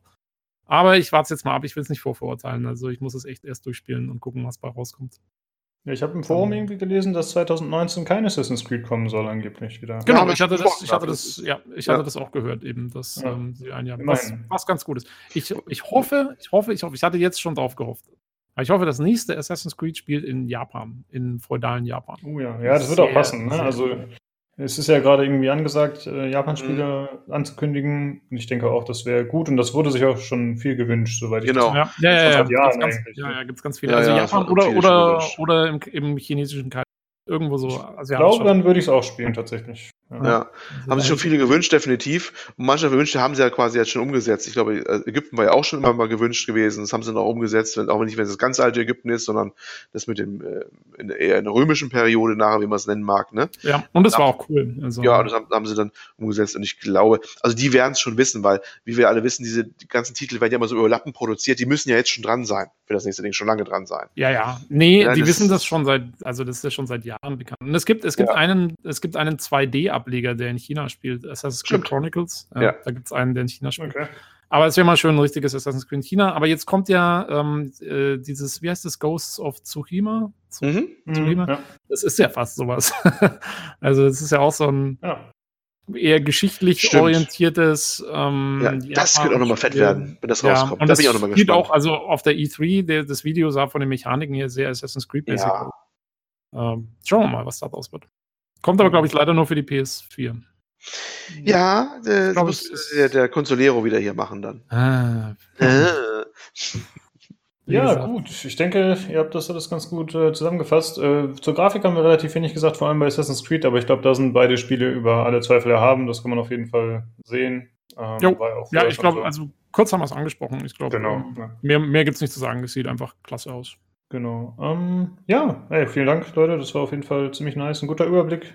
Schön. Jo, ich wollte gerade sagen, Also ob das Wort zusammengefasst jetzt richtig ist, wir haben es ja, sagen wir es mal so. Ja, genau, ja, wir haben relativ lange gebraucht. Hätte ich auch nicht gedacht, dass das so eine lange Folge wird, aber ist ja immer wieder cool. Und vor allem hatten wir diesmal echt Themen, Themen, Themen und kaum News, also, oder halt Hauptthemen. Äh, ich wollte noch zwei Sachen sagen, und zwar habe ich äh, zwischendurch ein bisschen Live-Recherche betrieben. Und ich oh. habe rausgesucht äh, einmal den äh, Podcast, den ich kurz angesprochen hatte, von Auf ein Bier, die Folge.